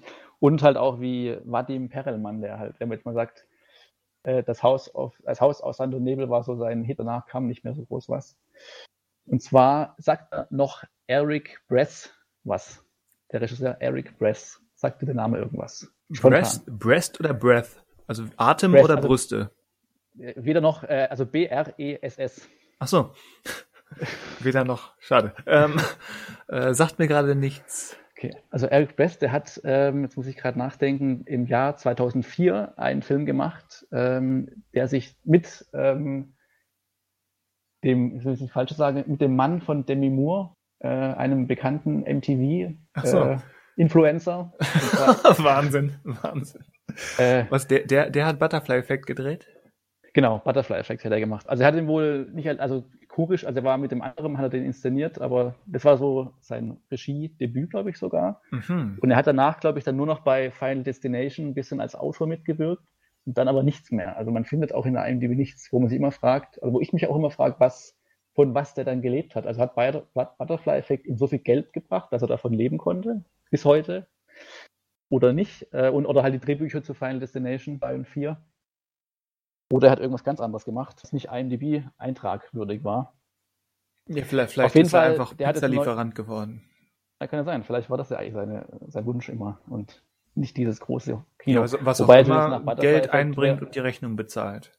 Wahrscheinlich wäre halt das ähnlich gelaufen wie, also Butterfly Effect kam ja auch ziemlich, oder war schon ein bisschen so ein Hype-Film, der so ein bisschen äh, so eine von Geheimempfehlung zu Empfehlung für alle wurde. Ähm, danach hätte er wahrscheinlich nur enttäuschen können mit seinem nächsten Film. Also ist wie jetzt so, ich weiß nicht, ob man es vergleichen kann, aber Tony Darko, ähm, ja. was danach kam von dem Regisseur, war halt auch immer sehr kritisch beäugt wurde danach und wo er muss man muss man sogar konnte. fast vergleichen, weil die aus einer ähnlichen Zeit und mit einem ähnlichen ja, Marketing-Touch ankamen. Genau, genau. Das und ich, sehr ähm, ähnlich. Also ich weiß nicht, ob deswegen er sich entschieden, entschieden hat, er macht jetzt nichts, weil ihm der Druck zu groß war, war kann ja auch sein, aber ich habe da jetzt nichts zu gefunden. Er hat auf jeden Fall jetzt einen neuen Film gemacht, der nennt sich Ghosts of War, ähm, spielt im Zweiten Weltkrieg und äh, es geht um amerikanische Soldaten, die, ähm, also wahrscheinlich spielt es jetzt nicht parallel zu Persestunden, weil die Amerikaner sind schon in Frankreich. Und äh, eine, kann man jetzt nicht in ein Universum reinbringen, kann man nicht verknüpfen. Ähm, die und die sind, ja, also es ist, taucht halt leider, also sie, die treffen leider nicht auf Klaus Koch oder. Ja, aber es kann trotzdem das gleiche Universum sein, weil es unsere Realität nachstellt. Theoretisch schon, ja. Ich, genau, ich lasse den Satz mal im Raum stehen, ohne auf, ein, auf ihn einzugehen. ja. ähm, um den Genuss dieses Films nicht zu stören. ähm, auf jeden Fall, um zurückzukommen zum Inhalt, den der Film von also erstmal suggeriert. Und zwar geht es um fünf Soldaten, die durch, Amerika, äh, durch Frankreich gehen äh, und halt nach und nach äh, es quasi säubern oder halt in dem Fall sind die fünf Soldaten, müssen sie sich zu einem alten französischen Anwesen begeben, ähm, das aus Gründen, die gar nicht so genau klar sind, ähm, einfach gehalten werden soll äh, auf die aufgepasst werden soll. Also sie sind quasi Babysitter für ein Haus, lösen dort eine Einheit ab und ähm, schnell äh, kommt raus, dass in diesem Haus etwas äh, nicht ganz normal ist und ähm, der Film quasi so ein Mix wird von äh, Weltkriegsfilmen, der so ein bisschen mit Haunted Horror, äh, Haunted House Horror gemischt wird. Also so ein bisschen so ein Genre-Mix mit Soldatentreffen halt auf übernatürliche äh, Vorkommnisse in einem Anwesen. Ja, der, und ähm, nahe, dass, dass diese Geister dann die Schrecken des Krieges repräsentieren. Genau, und ähm, Problem ist, also der Film ist halt als, also er ist nicht wirklich Kriegsfilm, weil so richtig, also er ist Kriegsfilm, weil er halt während dem Zweiten Weltkrieg spielt und die Hauptfiguren sind Soldaten, aber sonst macht er jetzt nichts, was in Kriegsfilmen passiert. Und dieser Horroraspekt ist halt ähm, das Typische eben, also was so die, der Spannungsaufbau betrifft und so weiter, das ist, oder die Geräusche, das ist alles jetzt nicht schlecht, aber es ist halt so, wie man das eben gewohnt ist. Also es ist, da wird jetzt nichts, das Rad nicht neu erfunden. Ist natürlich vielleicht auch schwierig, wenn so viele Filme schon zu dem Thema erschienen sind. Ähm, das heißt, das einzig Reizvolle ist vielleicht so ein bisschen der Mix, weil mir ist zum Beispiel jetzt kein Film eingefallen, der so ein bisschen während des Zweiten Weltkriegs spielt und das so mixt. Also ich, es gab ja mal vor zwei Jahren diesen Operation Overlord, wo ja quasi so der Zombie und Soldaten ja. gemischt wurde, aber das gab es, glaube ich, auch schon vorher schon mal. Ähm, aber das halt so Haunted House und Soldaten, da fiel mir jetzt spontan jetzt nichts irgendwie ein. Ähm, wobei es eigentlich jetzt egal ist, ob es Soldaten sind oder nicht, weil äh, sie agieren trotzdem noch wie andere Menschen auch. Also sie teilen sich komisch auf und ähm, agieren halt ähnlich aktiv oder nicht aktiv, je nachdem, wie die Situation es halt ähm, erfordert. Es ist aber so, dass der Film sozusagen, also diese, diese Prämisse deckt so zwei Drittel des Films ab.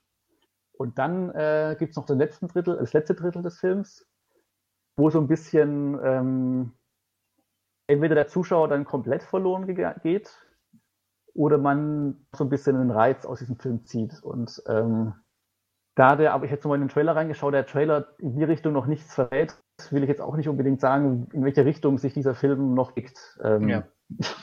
Besser nicht. Aber Wendung genau. zum, zum letzten Drittel bei aktuellen Filmen würde ich auch noch zurückhalten. Genau, und ähm, der, ähm, ich überlege also man kann vorher schon so ein bisschen Spuren von dem sehen, beziehungsweise ähm, also man kommt nicht auf diese Auflösung, würde ich jetzt sagen, kommt man jetzt nicht unbedingt drauf. Also in dem Moment, wo sie dann quasi aus dieser Wendung, die noch passiert, ähm, in dem es deutlich wird, ähm, ist, ist auch schon der Zeitpunkt, wo es dann auch quasi aufgelöst wird.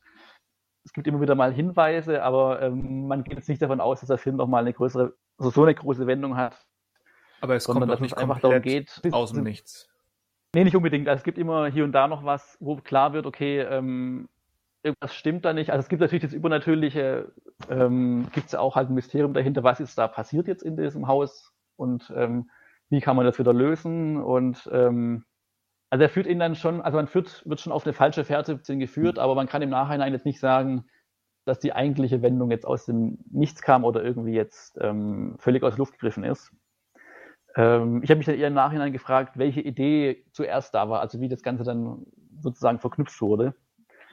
Ähm, aber es funkt, also auch mit dieser Wendung, entweder wird man halt dann, also schreibt diesen Film dann komplett ab oder hat dann noch so ein bisschen was, was, was man ganz spannend findet. Ähm, man kann sich, also das, der Wiederseheffekt ist dadurch vielleicht einmal gegeben, dass man ihn sich nochmal anschaut. Ähm, aber ansonsten ist es so eine mittelmäßige Empfehlung. Also es ist halt alles so auf einem, es ist ein okayer Horrorfilm, aber er lebt halt wirklich nur davon, dass er halt mal nicht äh, mit einer Familie spielt oder sowas, sondern, sondern mit Soldaten während des Zweiten hm. Weltkriegs.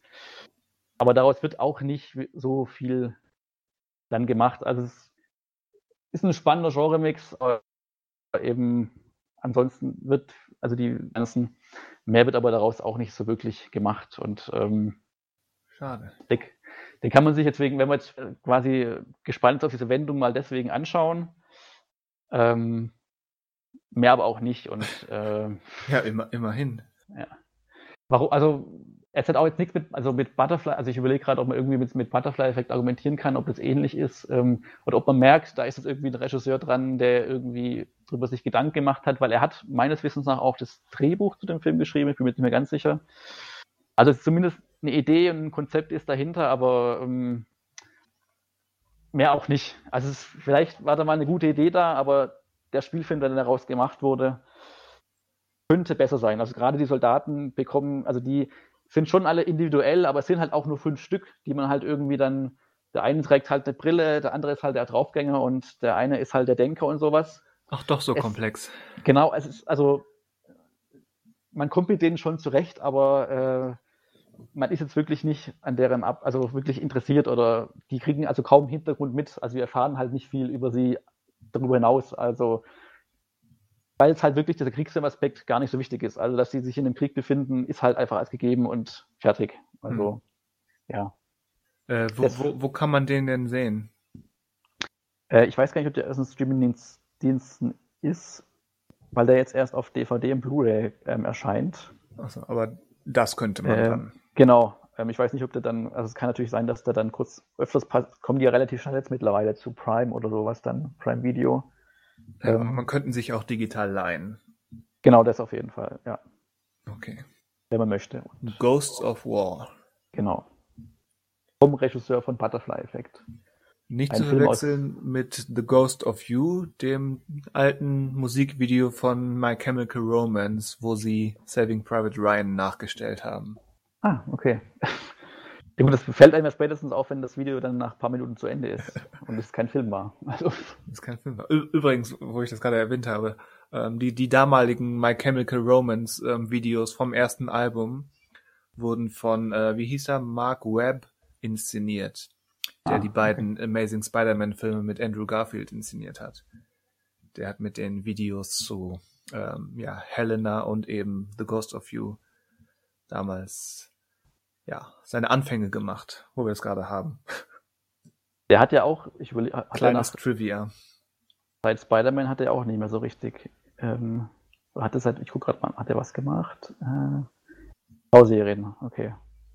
Ja, nicht jeder weiße Mann kann einen großen Flop in, also Flop in Anführungszeichen in Hollywood wegstecken. Das stimmt, ja. Wobei er wird ähm, als Regisseur für Schneeweiß, Schneeweiß, äh, Schneewittchen und die sieben Zwerge genannt. Also ein wohl Real-Remake. Für 2020 ist es geplant. Wahrscheinlich nicht. Und ein Live-Action-Remake von dem Anime Your Name. Wird er auch als Regisseur geführt. Oh, den macht der? Hm, ich weiß ja nicht. Zusammen mit, mit äh, also wird ge- zusammengeführt mit Lee Isaac Chung. Genau, das Ich stimmt. aber- Jetzt, wo du der, sagst, der- die News habe ich vor ein paar Tagen irgendwo gelesen. Genau. Aber Aber meines, der hat ja nichts mit dem Originalfilm zu tun, sehe ich gerade. nee, ist ja auch Koreaner. hat zumindest, ich dachte, ich dachte kurz, vielleicht war er der Regisseur von dem Anime dann oder so, aber Nee, Lee Isaac Chung ist, glaube ich, Okay. koreanisch-amerikanischer Regisseur. okay. Und, und der Anime ist dann doch ähm, eine komplett japanische Produktion gewesen. Die kein Real-Remake braucht und schon gar nicht ein amerikanisches. Aber Das wird hier nur als announced wird bei IMDb, das heißt, da kann auch ja, ist seit Ewigkeiten passieren. schon announced. Wird es aber geben, fürchte ich. Naja, für Mark Webb halt Chance, wieder auf die große Bildfläche zu kommen. Das stimmt. Und wenn er dann bei Disney, also es ist, ist Disney Schneewittchen, ne? Genau, ja, ja, genau. Ja. Also, Aber es ist auch nur als Pre-Production und außer, also außer seinem Namen gibt es nur noch äh, ja, die Autoren, Autorinnen schon äh, noch keine Besetzung. Ich weiß nicht, wiefern, also wie fest es schon geplant ist oder Aber ob das damit einfach nur ein von vielen Plänen ist. ja. Aber mit, mit so, einem- so einem Disney-Remake hat Guy Ritchie sich ja auch wieder gesund gestoßen. Finanziell und vom Ruf her. Auch Aladdin war ich jetzt eher überrascht im positiven Sinne. Also ich hatte von dem Film überhaupt keine Erwartungen an den. Und der war dann doch okayer und hatte auch so ein paar Ja, mini okayer, Momente, die ich so einer, die ich so einer Disney-Produktion gar nicht zugetraut hätte. Also ähm, deswegen ist Aladdin noch einer von denen, wo ich sagen kann, den kann man sich jetzt schon anschauen. Ja, er ist, Äh, er ist besser als ja. König der Löwen. Und ver- vermutlich sogar besser als die Schöne und das Biest, aber das heißt noch lange nichts. Ich, ich sag mal so, mit ein bisschen ähm, Spitzzüngigkeit. Äh, Will Smith, Smith, Smith, Will Smith ist das kleinste Problem am Film. Für mich jedenfalls. Aber ja, die, Also- also die gesehen hast du Disney ihn auch. Remakes sind eh so ein Okay. Thema für sich. Thema für einen anderen Podcast. Genau. Vielleicht. Vielleicht.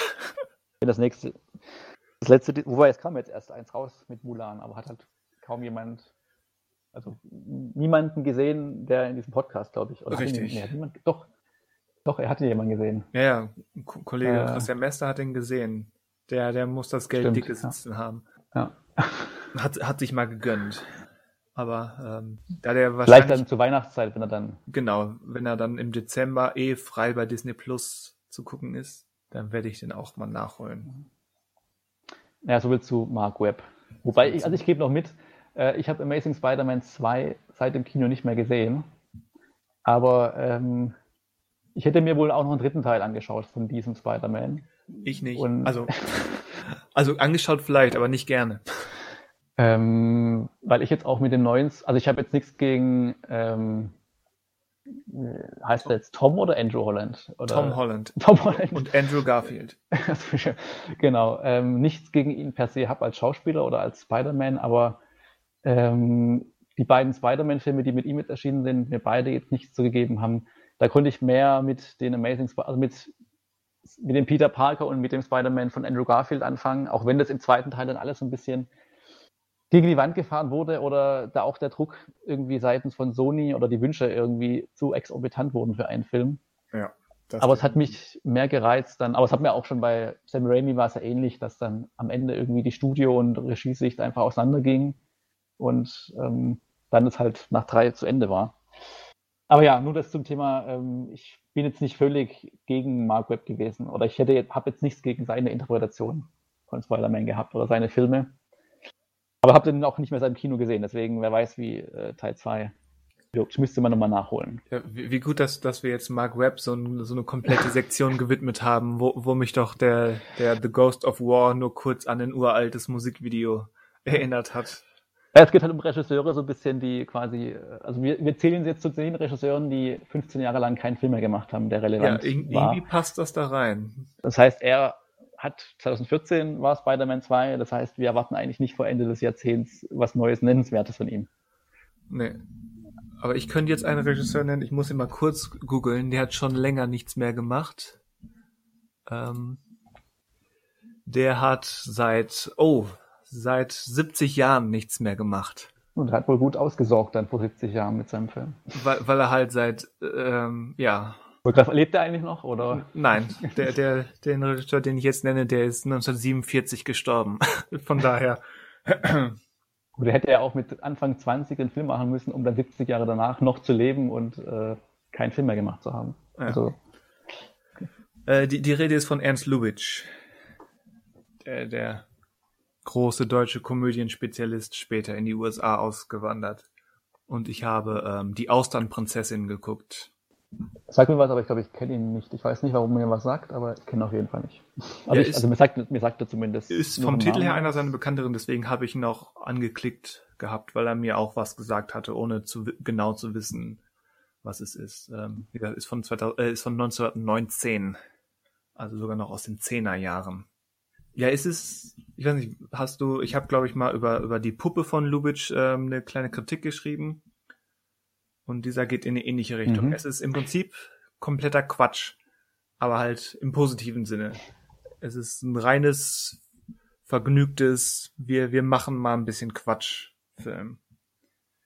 Es geht um so einen, so, einen, so einen reichen Industriellen, der nennt sich der Austernkönig, weil er Austern verteilt, ist aber im Prinzip nur, nur ein, ja, so ein Firmenboss verhält sich aber wie, wie ein mhm. wie Adel. Und seine Tochter ist auch so eine, so eine verwöhnte Göre. Und als sie erfährt, dass eine Konkurrentin, eine Tochter von einem anderen reichen Typen, einen echten Prinzen geheiratet hat, will sie auch einen Prinzen haben. Also engagiert der Vater so einen, so einen Heiratsvermittler und lässt sich äh, einen berühmten Prinzen an, ankarren. Aber besagter Prinz ist eben komplett verarmt und lebt eben so im, Versteck, damit keiner sein, seine, seine, seinen Zustand erblickt und schickt dann quasi seinen Assistenten vor, der sich als falscher Prinz ausgibt. Und weil eben die Tochter einfach nur einen, einen Prinzen heiraten will und sich im Prinzip nicht darum schert, wen sie da wirklich heiratet, wird er eben ganz spontan geheiratet. Und äh, ja, daraus entstehen halt diverse slapstickartige äh, Verrenkungen amüsanter Art. Aber für einen Stummfilm hat dieser Film, so komisch das klingen mag, aber dieser Film hat erstaunlichen Dialogwitz. So, so komisch das klingen mag für einen mhm. Stummfilm. Aber da, da sind so ein paar ähm, bekloppte Sprüche in den Texttafeln. Ähm, das ist schon sensationell. Also wirklich äh, so mit, mit deutschem, schnodderigen Wortwitz und da wird teilweise das, das Schnarchen des, des schlafenden Austernkönigs wird mit sch, sch, sch in der eigenen Texttafel ähm, kommentiert und solche Sachen. Und, und so, so Running Gags, verbale Running Gags ziehen sich durch den Film. Das habe ich in, in dieser Art, ähm, habe ich Dialogwitz in, in einem Stummfilm, ähm, glaube ich, noch nicht gesehen. Und hat er dann bei YouTube auch eine, also eine Original, also nicht das Original, aber eine Musikuntermalung, die schon gedacht war dafür? Oder hat man da Ja, Gefühl, äh, vor allem, weil, weil sie auch ähm, also ich habe es jetzt nicht recherchiert, aber sie, sie wirkt wie explizit dafür gemacht, weil sie eben auch ähm, Soundeffekte in die Musik einfließen lässt. Okay, ja, okay. Mhm.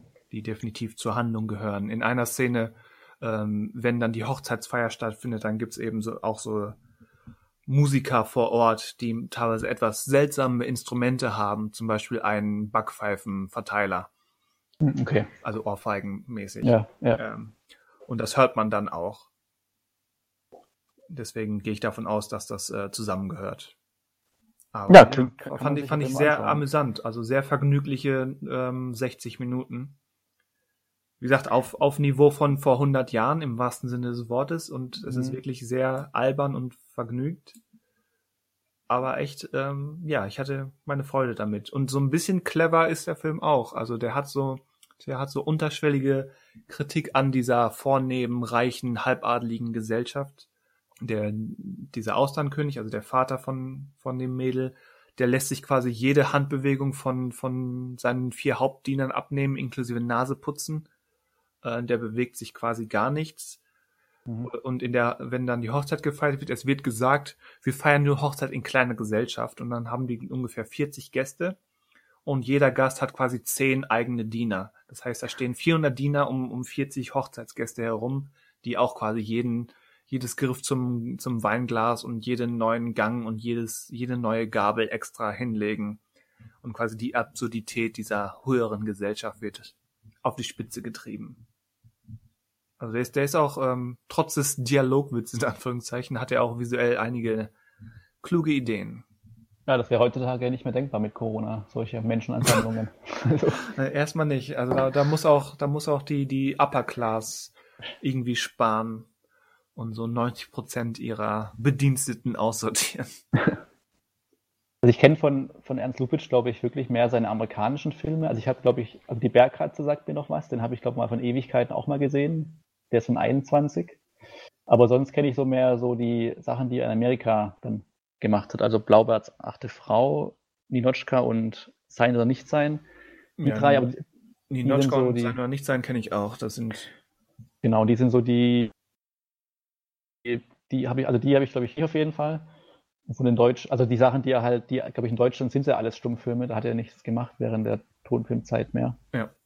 Ähm, die, die, sind mir jetzt gar nicht so präsent, aber klar, er ist als Name bekannt und ähm, die amerikanischen Filme funktionieren immer noch. Also auch wenn er quasi aus einem Stummfilm kommt und auch wenn er eigentlich quasi aus Deutschland kommt, hat er ja trotzdem anscheinend problemlos geschafft, seinen Humor oder irgendwie, wie er halt arbeitet, auch in, ins, erstmal ins, in den Ton mitzunehmen und halt auch in die englische Sprache oder auch in die amerikanische Welt. Also das ähm, ja.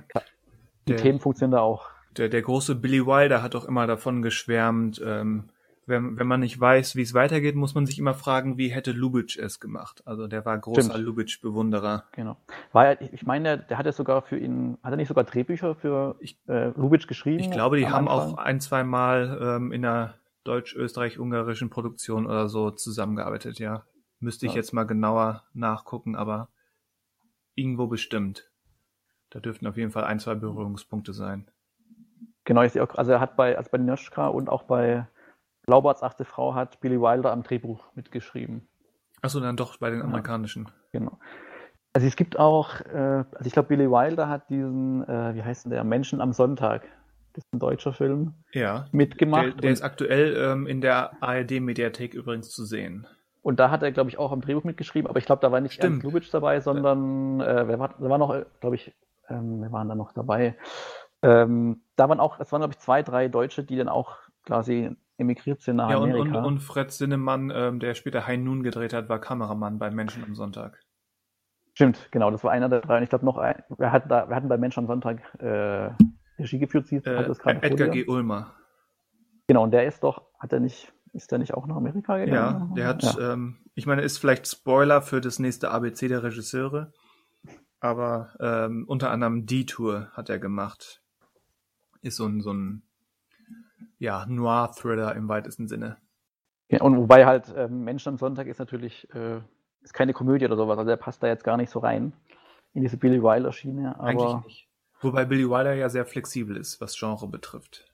Genau, hat auch, also hat er auch ernste Filme gemacht, aber ähm, Menschen am Sonntag ist ja, also das ist ja eh so ein Film, ich weiß nicht, hast du den gesehen? Also der ist ja. Ja, vor Ewigkeiten. Ich wollte ihn jetzt, wo er wieder in der Mediathek ist, wollte ich ihn nochmal gesehen haben. Aber der ist ja mehr so halbdokumentarisch, genau, Genau, ja, ja. Also er hat schon eine Handlung, aber es geht schon mehr darum, einfach Menschen am Sonntag zu zeigen. Ja. Was an sich ist ja eigentlich ganz interessant, auch das zu sehen, weil es einfach äh, schon vor 100 Jahren jetzt mittlerweile ist, deren Alltag zu sehen. Ja. Ähm, aber ja, da ist jetzt halt, der ist jetzt nicht konzipiert als Komödie oder sowas, sondern ist mehr so eine Tatsachenabbildung. Ja, aber überhaupt, man, man, man sollte sich häufiger mal an, an Stummfilme wagen. Ja, genau, man muss halt irgendwie erstmal reinfinden, quasi, wie die erzählen, wie die funktionieren, aber die, man kennt, also die meisten kennen ja irgendwie Charlie Chaplin oder Buster Keaton. Und ja, ähm, damit wäre ein Anfang gemacht. Genau, weil da ist es halt, durch über den Humor ist es wahrscheinlich einfacher, einfach reinzufinden in das Ganze und sich nicht daran zu stören, dass man quasi jetzt keine Dialoge hat, die man hört, sondern die man liest. Und äh, von Ja, da ab kann man dann ja. Und gerade Buster Keaton hat ja relativ wenig Dialoge. Genau, genau, ja. Und dann findet man auch irgendwie in andere Filme noch rein, die keine Dialoge haben, aber vielleicht jetzt nicht nur Humor haben. Aber ähm, den Schritt muss man erstmal gehen. Und klar, jetzt hat man halt diese Mediathek bei der ARD, die jetzt so ein bisschen was reingenommen hat. Aber manchmal sind die also online, genau, entweder sind es halt wie bei Ernst Lubitsch einfach jetzt online, weil die Rechte halt verfallen sind oder halt es einfach das generell der Öffentlichkeit zugestanden wird. Aber manche Sachen findet man, glaube ich, weiß, also sowas wie Nosferatu findet man wahrscheinlich auch bei YouTube, schätze ich jetzt mal. Mm, Bestimmt, aber bei Weil Nosferatu weiß ich nicht, ähm, wie sehr der nochmal neu aufgelegt wurde mit den Rechten. Genau, also es ist halt die Sache mit, ähm, auch, weil ich, wo ich gefragt habe mit der Musik, was man weiß ja nie genau, was für eine Fassung man jetzt gerade sieht. Also ist es, weil auch gerade bei ähm, Metropolis von Fritz Lang wurden ja auch dann vor, glaube ich, vor zehn Jahren neue, nochmal neue Teile gefunden, die dann nochmal irgendwie den Film in seiner Ursprung näher, seine, also zumindest näher seiner Ursprungsform gebracht haben. Aber das weiß man bei YouTube ja meistens nicht, was man jetzt gerade eigentlich für eine Fassung sieht und so weiter. Und ähm, Es sei denn, ist es halt angegeben. Genau, entweder steht er richtig dran und man glaubt dem und wenn man, also man geht ja nur, wenn man halt wirklich jetzt kein Geld extra dafür ausgeben möchte, weil sonst lohnt sich natürlich schon, man kauft sich halt dann den auf DVD oder Blu-ray und hat man, weiß man, was man in der Hand hat und hat dann auch irgendwie noch Zusatzmaterial, was man dann noch lesen kann oder sich anschauen kann dazu, wenn es einen richtig interessiert. Aber halt zum Einstieg will man vielleicht jetzt nicht gleich Geld ausgeben und guckt halt, was online gibt, aber Ja. wer weiß jetzt nicht, ob es das alles gibt. Ja, aber Stummfilm und Musik ist eh so eine Sache. Also ein, einer meiner Lieblingsstummfilme ist zum Beispiel die Passion der, ähm, der Jeanne d'Arc, der Johanna von Orleans Mhm. von ähm, Karl Theodor Dreyer. Und ich habe den einmal in der Uni gesehen mit auf der über die ähm, amerikanische Blu-ray oder DVD. Mhm. Und ähm, in Deutschland gibt's nur die Arthouse-Edition, die nochmal andere hat, weil der Film hatte keine eigene Musikauswahl, die wurde nicht fertiggestellt. Deswegen hat jede DVD-Veröffentlichung und jedes Land hat so eigene Musik, Begleitmusik, teilweise eben 80 Jahre später äh, ähm, gemacht. Und die amerikanische hat dieses ziemlich pompös bombastische ähm, Chorwerk, was ich damals genial fand, was es aber hier nicht gibt. Okay. Und jetzt habe ich diesen Film eben erstmalig mit dieser Musik gesehen und du weißt, wie das funktioniert. Wenn man etwas erstmalig sieht, dann fusioniert das im Gehirn. Das gehört dann so Ja, ins Kanon. Und äh, die die deutsche Musik, die es eben auf der auf der Arte DVD, äh, Arte Arthouse DVD gibt, ist auch nicht schlecht. Gibt's glaube ich glaube es gibt zwei Tonspuren, einmal so ein bisschen eher eher bescheidenes Piano-Geklimper und einmal so ein bisschen größer orchestral. Ist beides nicht schlecht, aber es ist hat nicht diesen Wumms, den den diese große, ich glaube Voices of Light heißt diese Sound, die die Musik, die es auf der amerikanischen Scheibe gibt. Und äh, daran kommen die beiden nicht dran und das vermisse ich so ein bisschen. Leider. Oder Ich auch bei, bei Buster Keatons, der Gen General, ist es ähnlich. Wo es auch meines Wissens nach keine feste Musik gibt. Genau, das ist, also den habe ich auch in der Universität gesehen mit, äh, mit der Musik von, äh, wie heißt der, Chohi, wie ist ein Asiate, ist das Chohi Haishi oder Hihashi? Ach so, der, der Miyazaki Genau. äh, Ghibli Genau, genau, ja, der. Joe Hisaishi, ähm, ja. Und der ist aber, also ich weiß nicht, was für eine Version es damals war in der Uni, aber die auf DVD oder Blu-ray zu finden ist, hat die Musik einfach nicht. Also dieses, es gibt die Musik sogar auf CD, aber die Fassung davon, meine ich, gibt es nicht so einfach auf DVD Aber ich meine, die wäre recht neu, ähm, die, die Musik von, Ja, die von- ist auf also die ist, also gut, was war normalerweise in der Uni, also die ist von den letzten 10, 15 Jahren wahrscheinlich, ist die mal ähm, komponiert worden und Ich würde fast ähm, sagen, noch neuer, aber ist jetzt nur geschätzt. Also die kann ich, also ich habe 2013 habe ich den in der Uni mit der Untermalung gesehen. Das heißt so, mindestens und ähm, genau und und jetzt bei Johanna von Orleans, also ich, da habe ich die britische Blu-ray davon, aber ich weiß jetzt gerade gar nicht, welche Musik da dabei ist. Ähm, da ist aber interessant auch, da gibt es zum Beispiel auf der Blu-ray auch verschiedene Fassungen, was die Geschwindigkeit der Bilder betrifft. Also es gibt eine Fassung, die zeigt 20 Bilder pro Sekunde und die andere 24 Bilder pro Sekunde.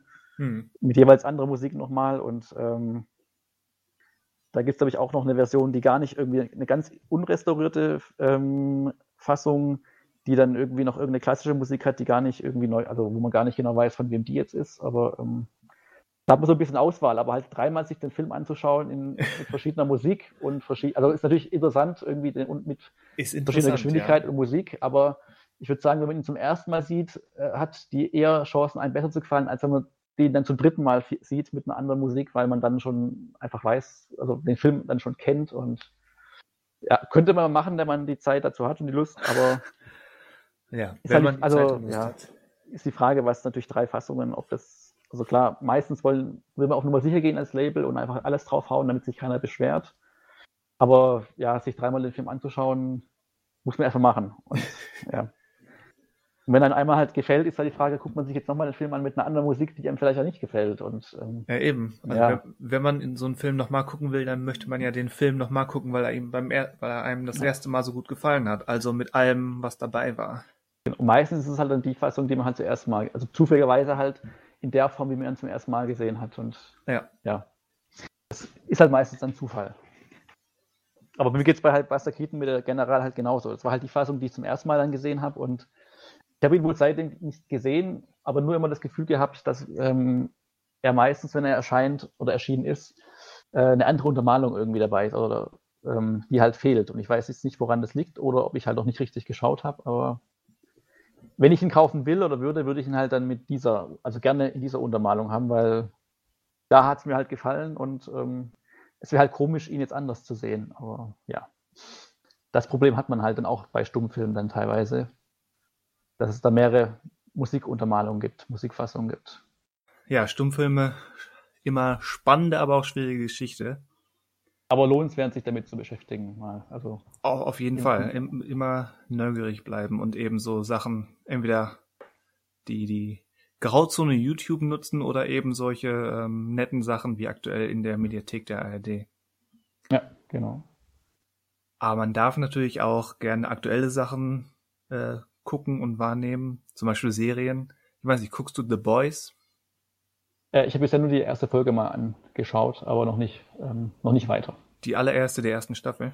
Genau, genau. Achso. Ja. ja, weil das, das ist das, was ich ähm, serientechnisch aktuell gucke. Und ich sag nur, ich komme immer noch nicht über die, die, die letzte Folge hinweg, ähm, über ein Detail, über die, die, ich sag mal, das, das, das Tentakel aus Staffel 2, Folge 6 von The Boys. Wer die Folge gesehen hat, ganz aktuell, äh, weiß, was ich meine. Das ist, ich meine, Seth Rogen produziert das nur, aber äh, das dürfte auf seinem Mist gewachsen sein, wenn es nicht in den Comics so war. Schon schräges Zeug. Im positiven oder im negativen ich, bin mir, ich bin mir nicht sicher. Ähm, nee, ich bin mir nicht sicher. Es ist. Okay ja, wie gesagt, äh, es sind auch Superhelden, wie du ja wahrscheinlich weißt, mhm, mhm.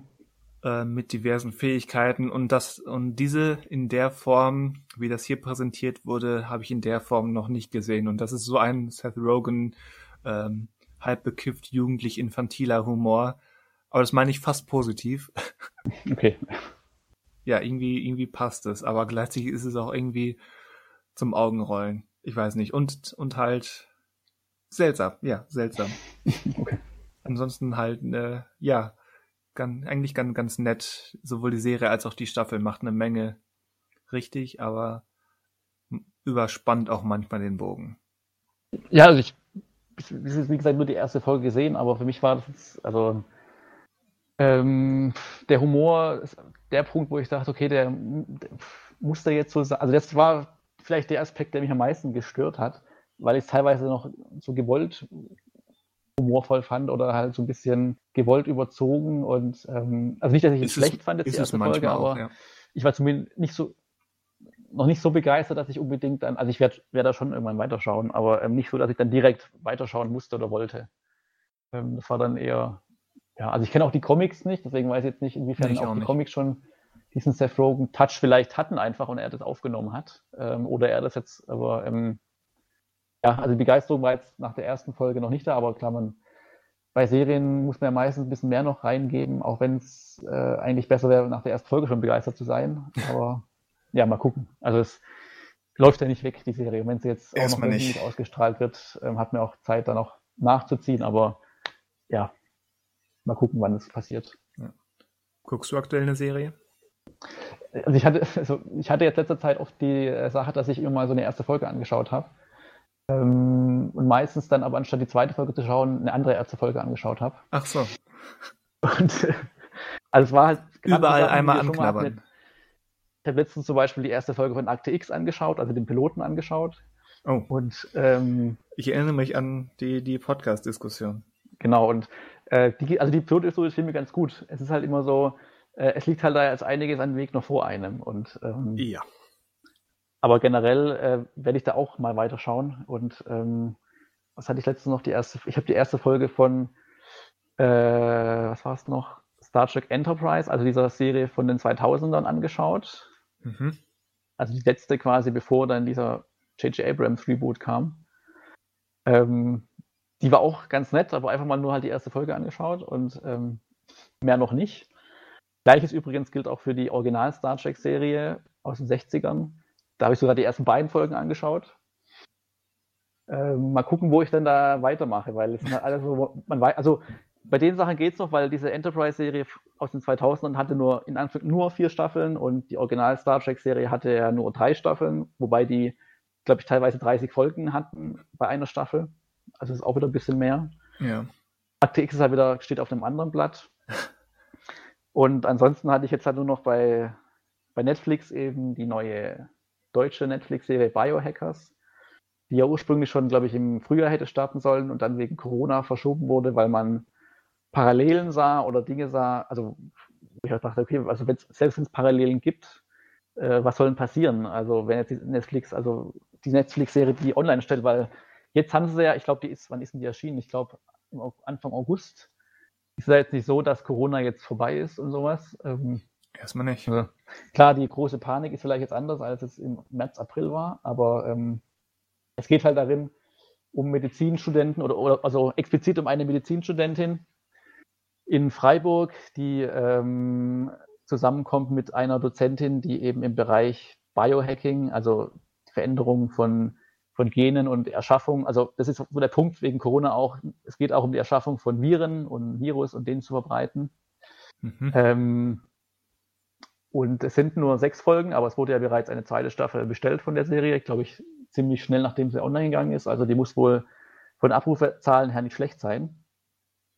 Äh, mein Problem mit der Serie ist, ist halt, dass einfach sehr viel in der Serie einfach sehr gewollt ist. Also die Charaktere, das hatten wir jetzt, also ähnlich bei den Soldaten in Ghosts of War, ähm, fühlen sich die, also eigentlich noch mehr als in Ghost of War, die Charaktere fühlen sich halt sehr, sehr funktional an. Das heißt, sie haben halt bestimmte Charakteristiken im Gepäck und äh, spielen halt dann diese Figur, aber es fühlt sich halt nie irgendwie natürlich an, dass sie jetzt halt diese Macke haben oder diese Eigenschaft haben.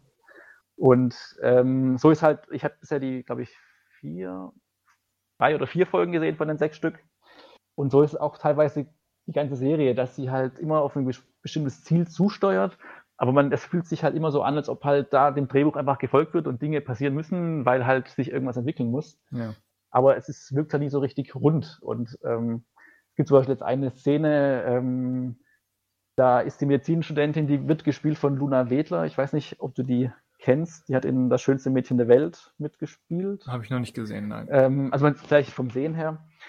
Und sie ist mit einem anderen Studenten, also beide sind mittlerweile quasi Hiwi von dieser Dozentin und die ist äh, auf einem Auswärtstermin und sie gehen kurz bei ihr zu Hause vorbei, also bei der Dozentin, weil sie ähm, irgendwas nachschauen müssen und ähm, die ist eigentlich da und sie gehen in dieses Haus rein und dann ist, also es ist ja üblich bei Filmen, dass zum Beispiel das Mondlicht ist halt heller als natürlich mal an Mondlicht im Alltag so kennt. Ist einfach so bei Filmen, dass die Beleuchtung halt äh, nicht unbedingt natürlich ist aber in diesem Film ist es halt so, dass sie in dieses Haus reingehen und überall ist halt, jeder Raum ist ausgeleuchtet, überall stehen äh, Tischlampen und äh, Stehlampen, die einfach an sind die ganze Zeit anscheinend, auch wenn die Frau nicht da ist.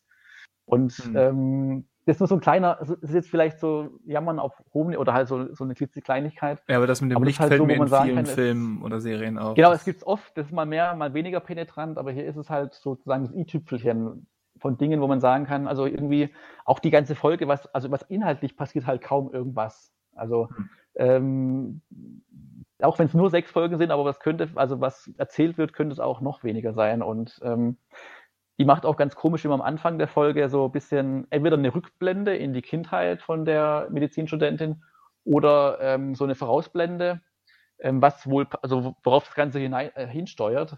Und irgendwie nimmt es auch so ein bisschen Spannung raus, weil so die Verteilung von diesen Rückblenden und Vorausblenden jetzt dramaturgisch nicht irgendwie durchdacht ist. Also die verraten da irgendwas nebenher und wollen aber dann in der restlichen Folge irgendwie was erzählen, als ob der Zuschauer das nicht wüsste, was am Ende passieren wird oder was woraus hinausläuft. Also das ist irgendwie ähm, nicht ganz so gelungen. Also wenn man da jetzt gerade wieder nochmal als nochmal final äh, Dark erwähnt, ist Dark immer noch so ein besseres Beispiel. Und Biohackers kam jetzt wohl auch gut an. Ich weiß nicht, ob das auch in, jetzt im Ausland ähnlich gut ankam wie bei Dark, wo man auch gelesen hat, dass es auch gerade in Amerika irgendwie ja, beliebt stimmt. war. Weiß jetzt nicht, weil Biohackers das, einzig, das wirklich das einzig Gute ist bei dem, der spielt halt jetzt nicht mal in Berlin, diese Serie, oder in, äh, in Hamburg oder in München, sondern es spielt in Freiburg. Und ähm, bekommt man nicht so oft zu sehen, ja. Es ist mal so ein bisschen anderes Setting. Also natürlich jetzt Freiburg ist jetzt nicht äh, architektonisch äh, was völlig Neues oder sowas, aber es fühlt sich, also es ist auch eine weitere deutsche Großstadt oder Unistadt sozusagen, aber ähm, es ist nicht so, dass jetzt überall das Brandenburger Tor zu sehen ist, auch wenn irgendwie ähm, ich weiß jetzt nicht, spontan kenne ich jetzt keine Sehenswürdigkeit, wofür jetzt Freiburg steht oder sowas. Vielleicht ist der Dom dort bekannt oder wenn es überhaupt einen Dom gibt oder eine Kirche. Aber wahrscheinlich sogar fünf, ja. ja. Aber ich kann, wie gesagt, generell nicht, also jetzt nicht weiterempfehlen, weil es halt einfach zu viel gewollt. Auch der Musikeinsatz ist immer, wenn man dann irgendwie so junge Studenten und Studentinnen erzählen will und alle so individuell und so revolutionär. Aber es ist halt alles, fühlt sich irgendwie nicht äh, wirklich natürlich an. Und dahinter steckt der Regisseur äh, Christian Dieter. Und der ähm, hat, äh, glaube ich, in Amerika zwei Komödien mal gemacht. Ähm, wie hieß die? Äh, How to be a Single hieß eine und noch irgendeine andere. Die, die mit, äh, wie heißt der, Rebel Wilson? ich glaube, die, war dabei, ich glaub, die war dabei, ja. Ich glaube, das ja. war die. Ähm, und ähm, das heißt, der kommt so ein bisschen aus dem Amerikanischen, aber das kann man jetzt positiv oder negativ auslegen. Ja. Ähm, da, also man merkt da jetzt nicht irgend, also man merkt überhaupt keine Handschrift oder sowas in dem Ganzen. Also es wirkt alles sehr überstilisiert. Und der hat das kom kom komplett äh, ähm, inszeniert? Also ist ein Regisseur für alle Folgen? Genau, also er wird immer bei, also bisher bei bisherigen vier Folgen war er immer als Autor und als Regisseur gelistet. Hm. Also er hat es wohl komplett regietechnisch, aber halt auch äh, inhaltlich wohl geleitet oder geschrieben. Ja. Oder ist halt der Creator dahinter. Ähm, ja, also ich werde jetzt noch die restlichen zwei Folgen anschauen, aber ich weiß jetzt nicht, ob das so ein riesen Cliffhanger sein wird, dass ich jetzt weiterschauen werde.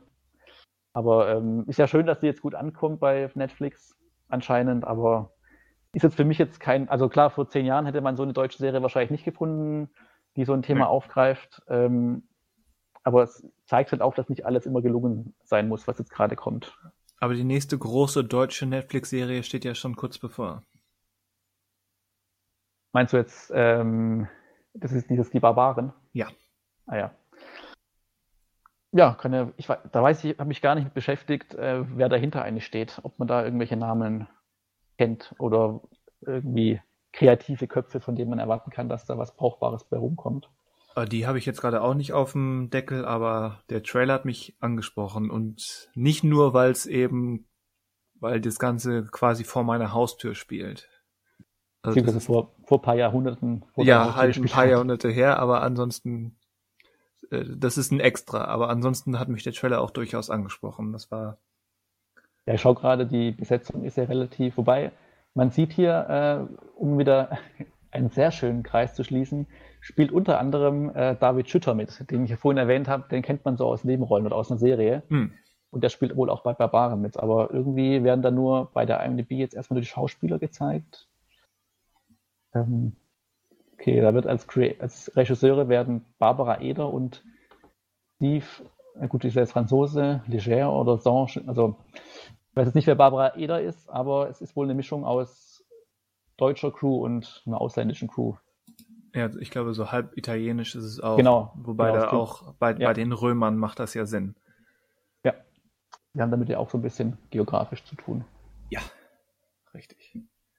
Ja, da kann man ja, sehe ich gerade, 23. Oktober, ja, da ist er dann in dem Monat, kann man da mal reinschauen. Und Ja, wobei der, der Oktober wird echt voll. Aus mehreren Gründen. Was kann man dann noch so erwarten im Oktober? Oder was erwartest du im Oktober? Also für mich fast noch häufig, also noch, noch wichtiger als die Barbaren ist ähm, Spuk in Bleimänner. Weil da hat man, also ich mochte die auch die erste Staffel sehr. Aber, also, was heißt, Staffel ist natürlich schwierig, weil es ja jetzt eine Anthologieserie ist, aber. Ja, bei, bei Fargo sprechen wir doch auch von Staffel. Stimmt, ja. Gibt ja keinen anderen Begriff einfach. Ja. Ähm, ob da vielleicht die Erwartungen, also da sind schon jetzt hohe Erwartungen mit verbunden mit der zweiten Staffel, würde ich ja, sagen. Ja, de definitiv. Aber neugierig bin ich trotzdem. Wir hatten ja, glaube ich, schon, das, schon mal, glaube ich, im Podcast ausgesprochen, dass der Mike Flanagan ja nicht mehr komplett jetzt quasi das Zepter in der Hand hatte oder nicht mehr alles, glaube ich, gemacht er ist, hat. Er ist quasi das, was man, was man heutzutage als Showrunner bezeichnet. Ja, ja.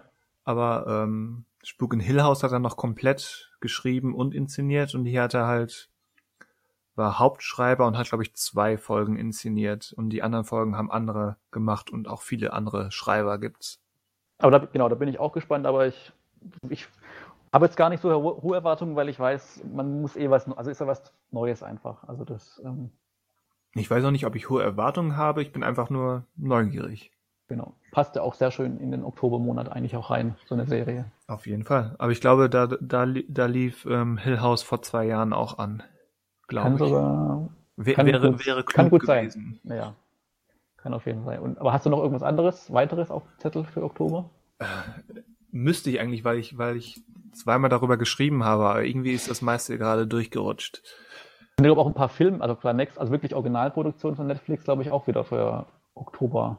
Ich weiß gar nicht, der ähm, Trial of the Seven, äh, Chicago, Chicago Seven, Seven, ja. der dürfte, glaube ich, auch. Und der geht ja, glaube ich, vorher ins Kino noch, aber zum, also ich weiß gar nicht, ob in Deutschland auch, aber ich glaube, der kommt im Oktober auch auf Netflix dann möglich. Und der David Fincher kommt, glaube ich, erst November, dessen neuen Film, von dem er noch gar nichts gesehen hat, auch Genau, noch ein paar noch Bilder. gar nichts. Aber der kommt, glaube ich, auf jeden Fall, oder sollte eigentlich noch auf jeden Fall dieses Jahr Ja. ähm, kommen. Das sollten sie, damit Fincher seinen, seinen Oscar kriegt, weil ähm, Stimmt, das ist, er, ist nicht viel, ist nicht viel ähm, im Os- Oscar-Topf gerade, da stehen die Chancen gut.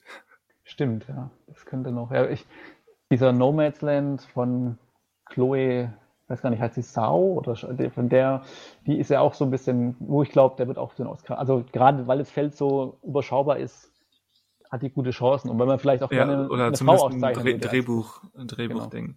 Äh, Ja. Was ihren Namen betrifft, da ha- hat die amerikanische ähm, Presse jetzt, wo das, wo der Film in Toronto gewonnen hat, ein Mhm. bisschen gesprochen. Also der traditionelle chinesische Name wird, glaube ich, Zhao ausgesprochen, Mhm. aber sie, sie wird wohl mehr ähm, Zhao ausgesprochen, wie, wie Kiefer im Englischen. Das war Ah der ja, Vergleich. Okay. So habe ich es da gelesen und deswegen werde ich es in Zukunft so verwenden. Auch wenn das nicht immer leicht über die Zunge geht. Ja, aber das also ist halt eine andere, also doch, ist, halt eine andere Ist, Sprache. ist ähnlich, oder- ist ähnlich ja. wie, wie Saoirse Ronan. Man muss es einmal wissen und dann versuchen, sich dran zu halten. Genau, es ist halt eine Übungssache. Also Ja. wenn die jetzt eh ein bisschen präsenter ist, dann wird man den Namen auch öfters aussprechen müssen oder können und ähm, dann Ja, sie wird, sie wird ja wahrscheinlich präsenter sein. Sie wird jetzt sicherlich mindestens eine Rolle spielen im, im Februar bei den Oscars. Oder wann sind die Oscars? April. April, glaube ich, erst, ja. Ja. Und dann mit, äh, mit den Eternals für Marvel ähm, hat sie ja auch direkt einen großen Blockbuster am Stimmt. Start. Genau, ja. Der soll ja auch noch nächstes Jahr, oder kommt wahrscheinlich, der wurde ja, doch, der ist, glaube ich, ist der schon gedreht? Glaub, Der ist schon gedreht, Der ja. schon. Also ob komplett, weiß ich nicht. Also Marvel Studios macht ja auch gerne mal geplante Reshoots und zusätzliche Dreharbeiten. Ob die schon alle drin sind, weiß ich gerade nicht. Mhm. Aber äh, ähm, so wie ich Kumail Nanjiani, der ja mitspielt, bei Twitter verstanden habe, ähm, hat er wohl so ziemlich alles abgedreht, glaube ich. Okay, ja. Ja, die haben ja auch einen festen, also festen, verschobenen Termin fürs nächste Jahr, aber wenn da die schon in der Postproduktion sind, können sie damit ja auch umgehen wahrscheinlich, mit dem Ganzen. Gucken wir mal. Ja. Ja, so viel dann zum Oktober. Aber interessant, dass wir dann kurz wieder bei, bei Sprache gelandet sind und Stimmt, quasi den, ja. den Kreis geschlossen haben. Ja, ist halt alles seriös hier. Alles seriös, bereits seriös, sehr schön. Ja. Hätten wir da auch einen Punkt hintergesetzt. Ja, das war doch angenehmes Plaudern an Mhm. einem äh, Samstagvormittag, frühen Nachmittag, um mal wieder in die Karten blicken zu lassen, wann wir diesen Quatsch hier veranstalten. Das kann ja irgendein Samstag sein. Irgendein Samstag, ja. Wir, wir, es ist, es ist gerade Februar. Was ist Corona? Ja, hat doch letztens auch Trump gesagt, ist ein, äh, Corona, es heißt nicht Corona, weil es, ist, es klingt nach einem italienischen Ort, wo man schön Urlaub machen kann. Deswegen nennt das ja auch Chinese Virus, weil äh, Corona halt so ein schöner Name dafür ist. Ja, und, und Trumps ehemalige ähm, PR-Beraterin ähm, hat, hat gefragt, warum wir denn bei Covid 1 bis 18 noch nicht aktiv waren. Tete. Weil das ja der, der Sequel-Virus ist. Ach ja, herrlich. Ach ja, seufz. Aber ähm, ich glaube, bereits gepolitikt wollen wir jetzt ähm, zu fortgeschrittener Podcaststunde äh, nicht nochmal aufmachen. Das lassen wir bereits geschlossen erstmal. Bereits geschlossen, genau. Ja, dann würde ich sagen, äh, begeben wir uns in ein entspanntes Wochenende. Genau. Vielen Dank fürs Zuhören, vielen Dank fürs Mitplaudern, Manuel. Vielen Dank fürs Mitmachen, die Zuschauer mit ähm, was auch immer. Ja, die sollten noch live auf den Melde-Button drücken. Achso, genau, bereits gemeldet, ja. Genau. Ja, und dann äh, hören wir uns in nächste Woche wieder. Genau. Alles klar. Adios Bis zusammen. bald.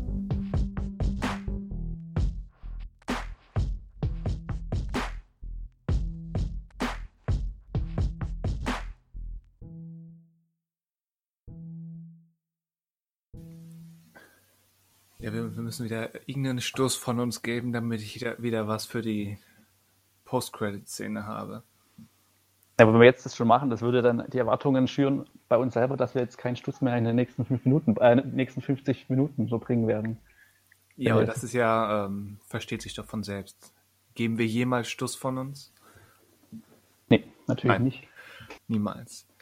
Aber ich, ich dachte eher an das Problem, dass wir uns jetzt bewusst, oder ich mir zumindest ähm, bewusst geworden bin, dass diese Sache mit Post-Credit-Szenen ähm, Standard wird und jetzt wird es plötzlich Zwang und man muss sie künstlich erschaffen. Entsprechend funktionieren sie nicht mehr. Hatten wir letztes Mal, hatten wir so, letztes Mal aber doch auch kein, was war letztes Mal die, ähm, Ja, auch, wenn wenn man, wenn wir halt Start drücken auf Aufnahme, muss man ja erst auf, aufeinander warten, ob alle gleichzeitig bereit sind. Und so das erste Geblubber wandert dann halt ans Ende. jetzt sind wir halt schon bereit. Jetzt sind wir schon bereit. Okay. Bereit gesehen? Moment. Das macht keinen Sinn. Wir sollten lieber starten. Bereits seriös. Bereits seriös, ja. Ich finde auch mal einen guten Podcast, ähm, wo dann so ein bisschen über die Geschichte von bereits gesehen gesprochen wird. So, wie war das, wie war das früher und was haben wir für Erinnerungen daran und äh, Oh mein Gott, ist Ja. das nicht ein bisschen anmaßend? Sind Ja, wir schon groß und alt und wichtig genug?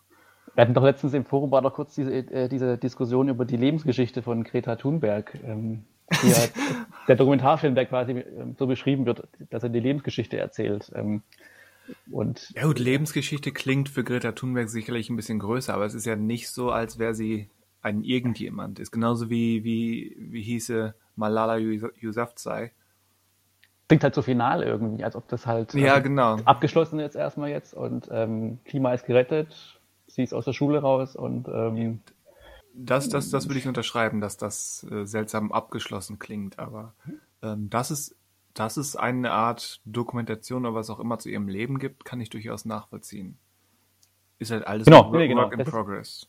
das ist im Grunde legitim, nur halt, halt, dass man es halt als Lebensgeschichte verkauft, ist halt die Sache. Ähm, Ist, ist ähnlich wie bei den Oscars. Ähm, ähm, siehe Ennio Morricone, der eben vor, keine Ahnung, 20 Jahren, ich glaube 2001, 2, 3 oder so, seinen, den Oscar fürs Lebenswerk erhalten hat und 2018 dann nochmal einen richtigen im Wettbewerb quasi. Nach dem stimmt, Motto, ja. ihr wolltet mich schon aufs Abstellgleis schieben, aber hier bin ich nochmal. Ja. Wäre auch eine, die Oscars wären eigentlich auch so ein Gesprächsthema, wo man noch überlegt, also einfach so generell Oscars, die verdient waren, die nicht verdient waren, oder Oh wann Gott. hätte, oder DiCaprio hätte, hätte, für welchen Film hätten DiCaprio oder Scorsese eigentlich ihre Oscars bekommen sollen, oder, Wolf of Wall Street, beide. ähm, und Scorsese natürlich vorher schon für Taxi Driver. Zum Beispiel, genau, das könnte man einwerfen. Ähm, okay, das heißt, das Problem gelöst. Bin jetzt nicht andere, das heißt nicht, ich bin andere Meinung, aber das ist, ähm, da gehen wir jetzt nicht drauf ein, sonst kommen wir ja nicht zum, zum eigentlichen Podcast. Eigentlich, eigentlich haben wir ja noch nicht mal angefangen. Du musst eigentlich diesen, dieses ähm, Hallo musst du jetzt einfach hinschneiden. Wir reden einfach jetzt weiter und dieses Hallo nachträglich einfügen. Das Hallo nachträglich einfügen. Du meinst dieses Hallo und willkommen zum bereits gesehenen Podcast.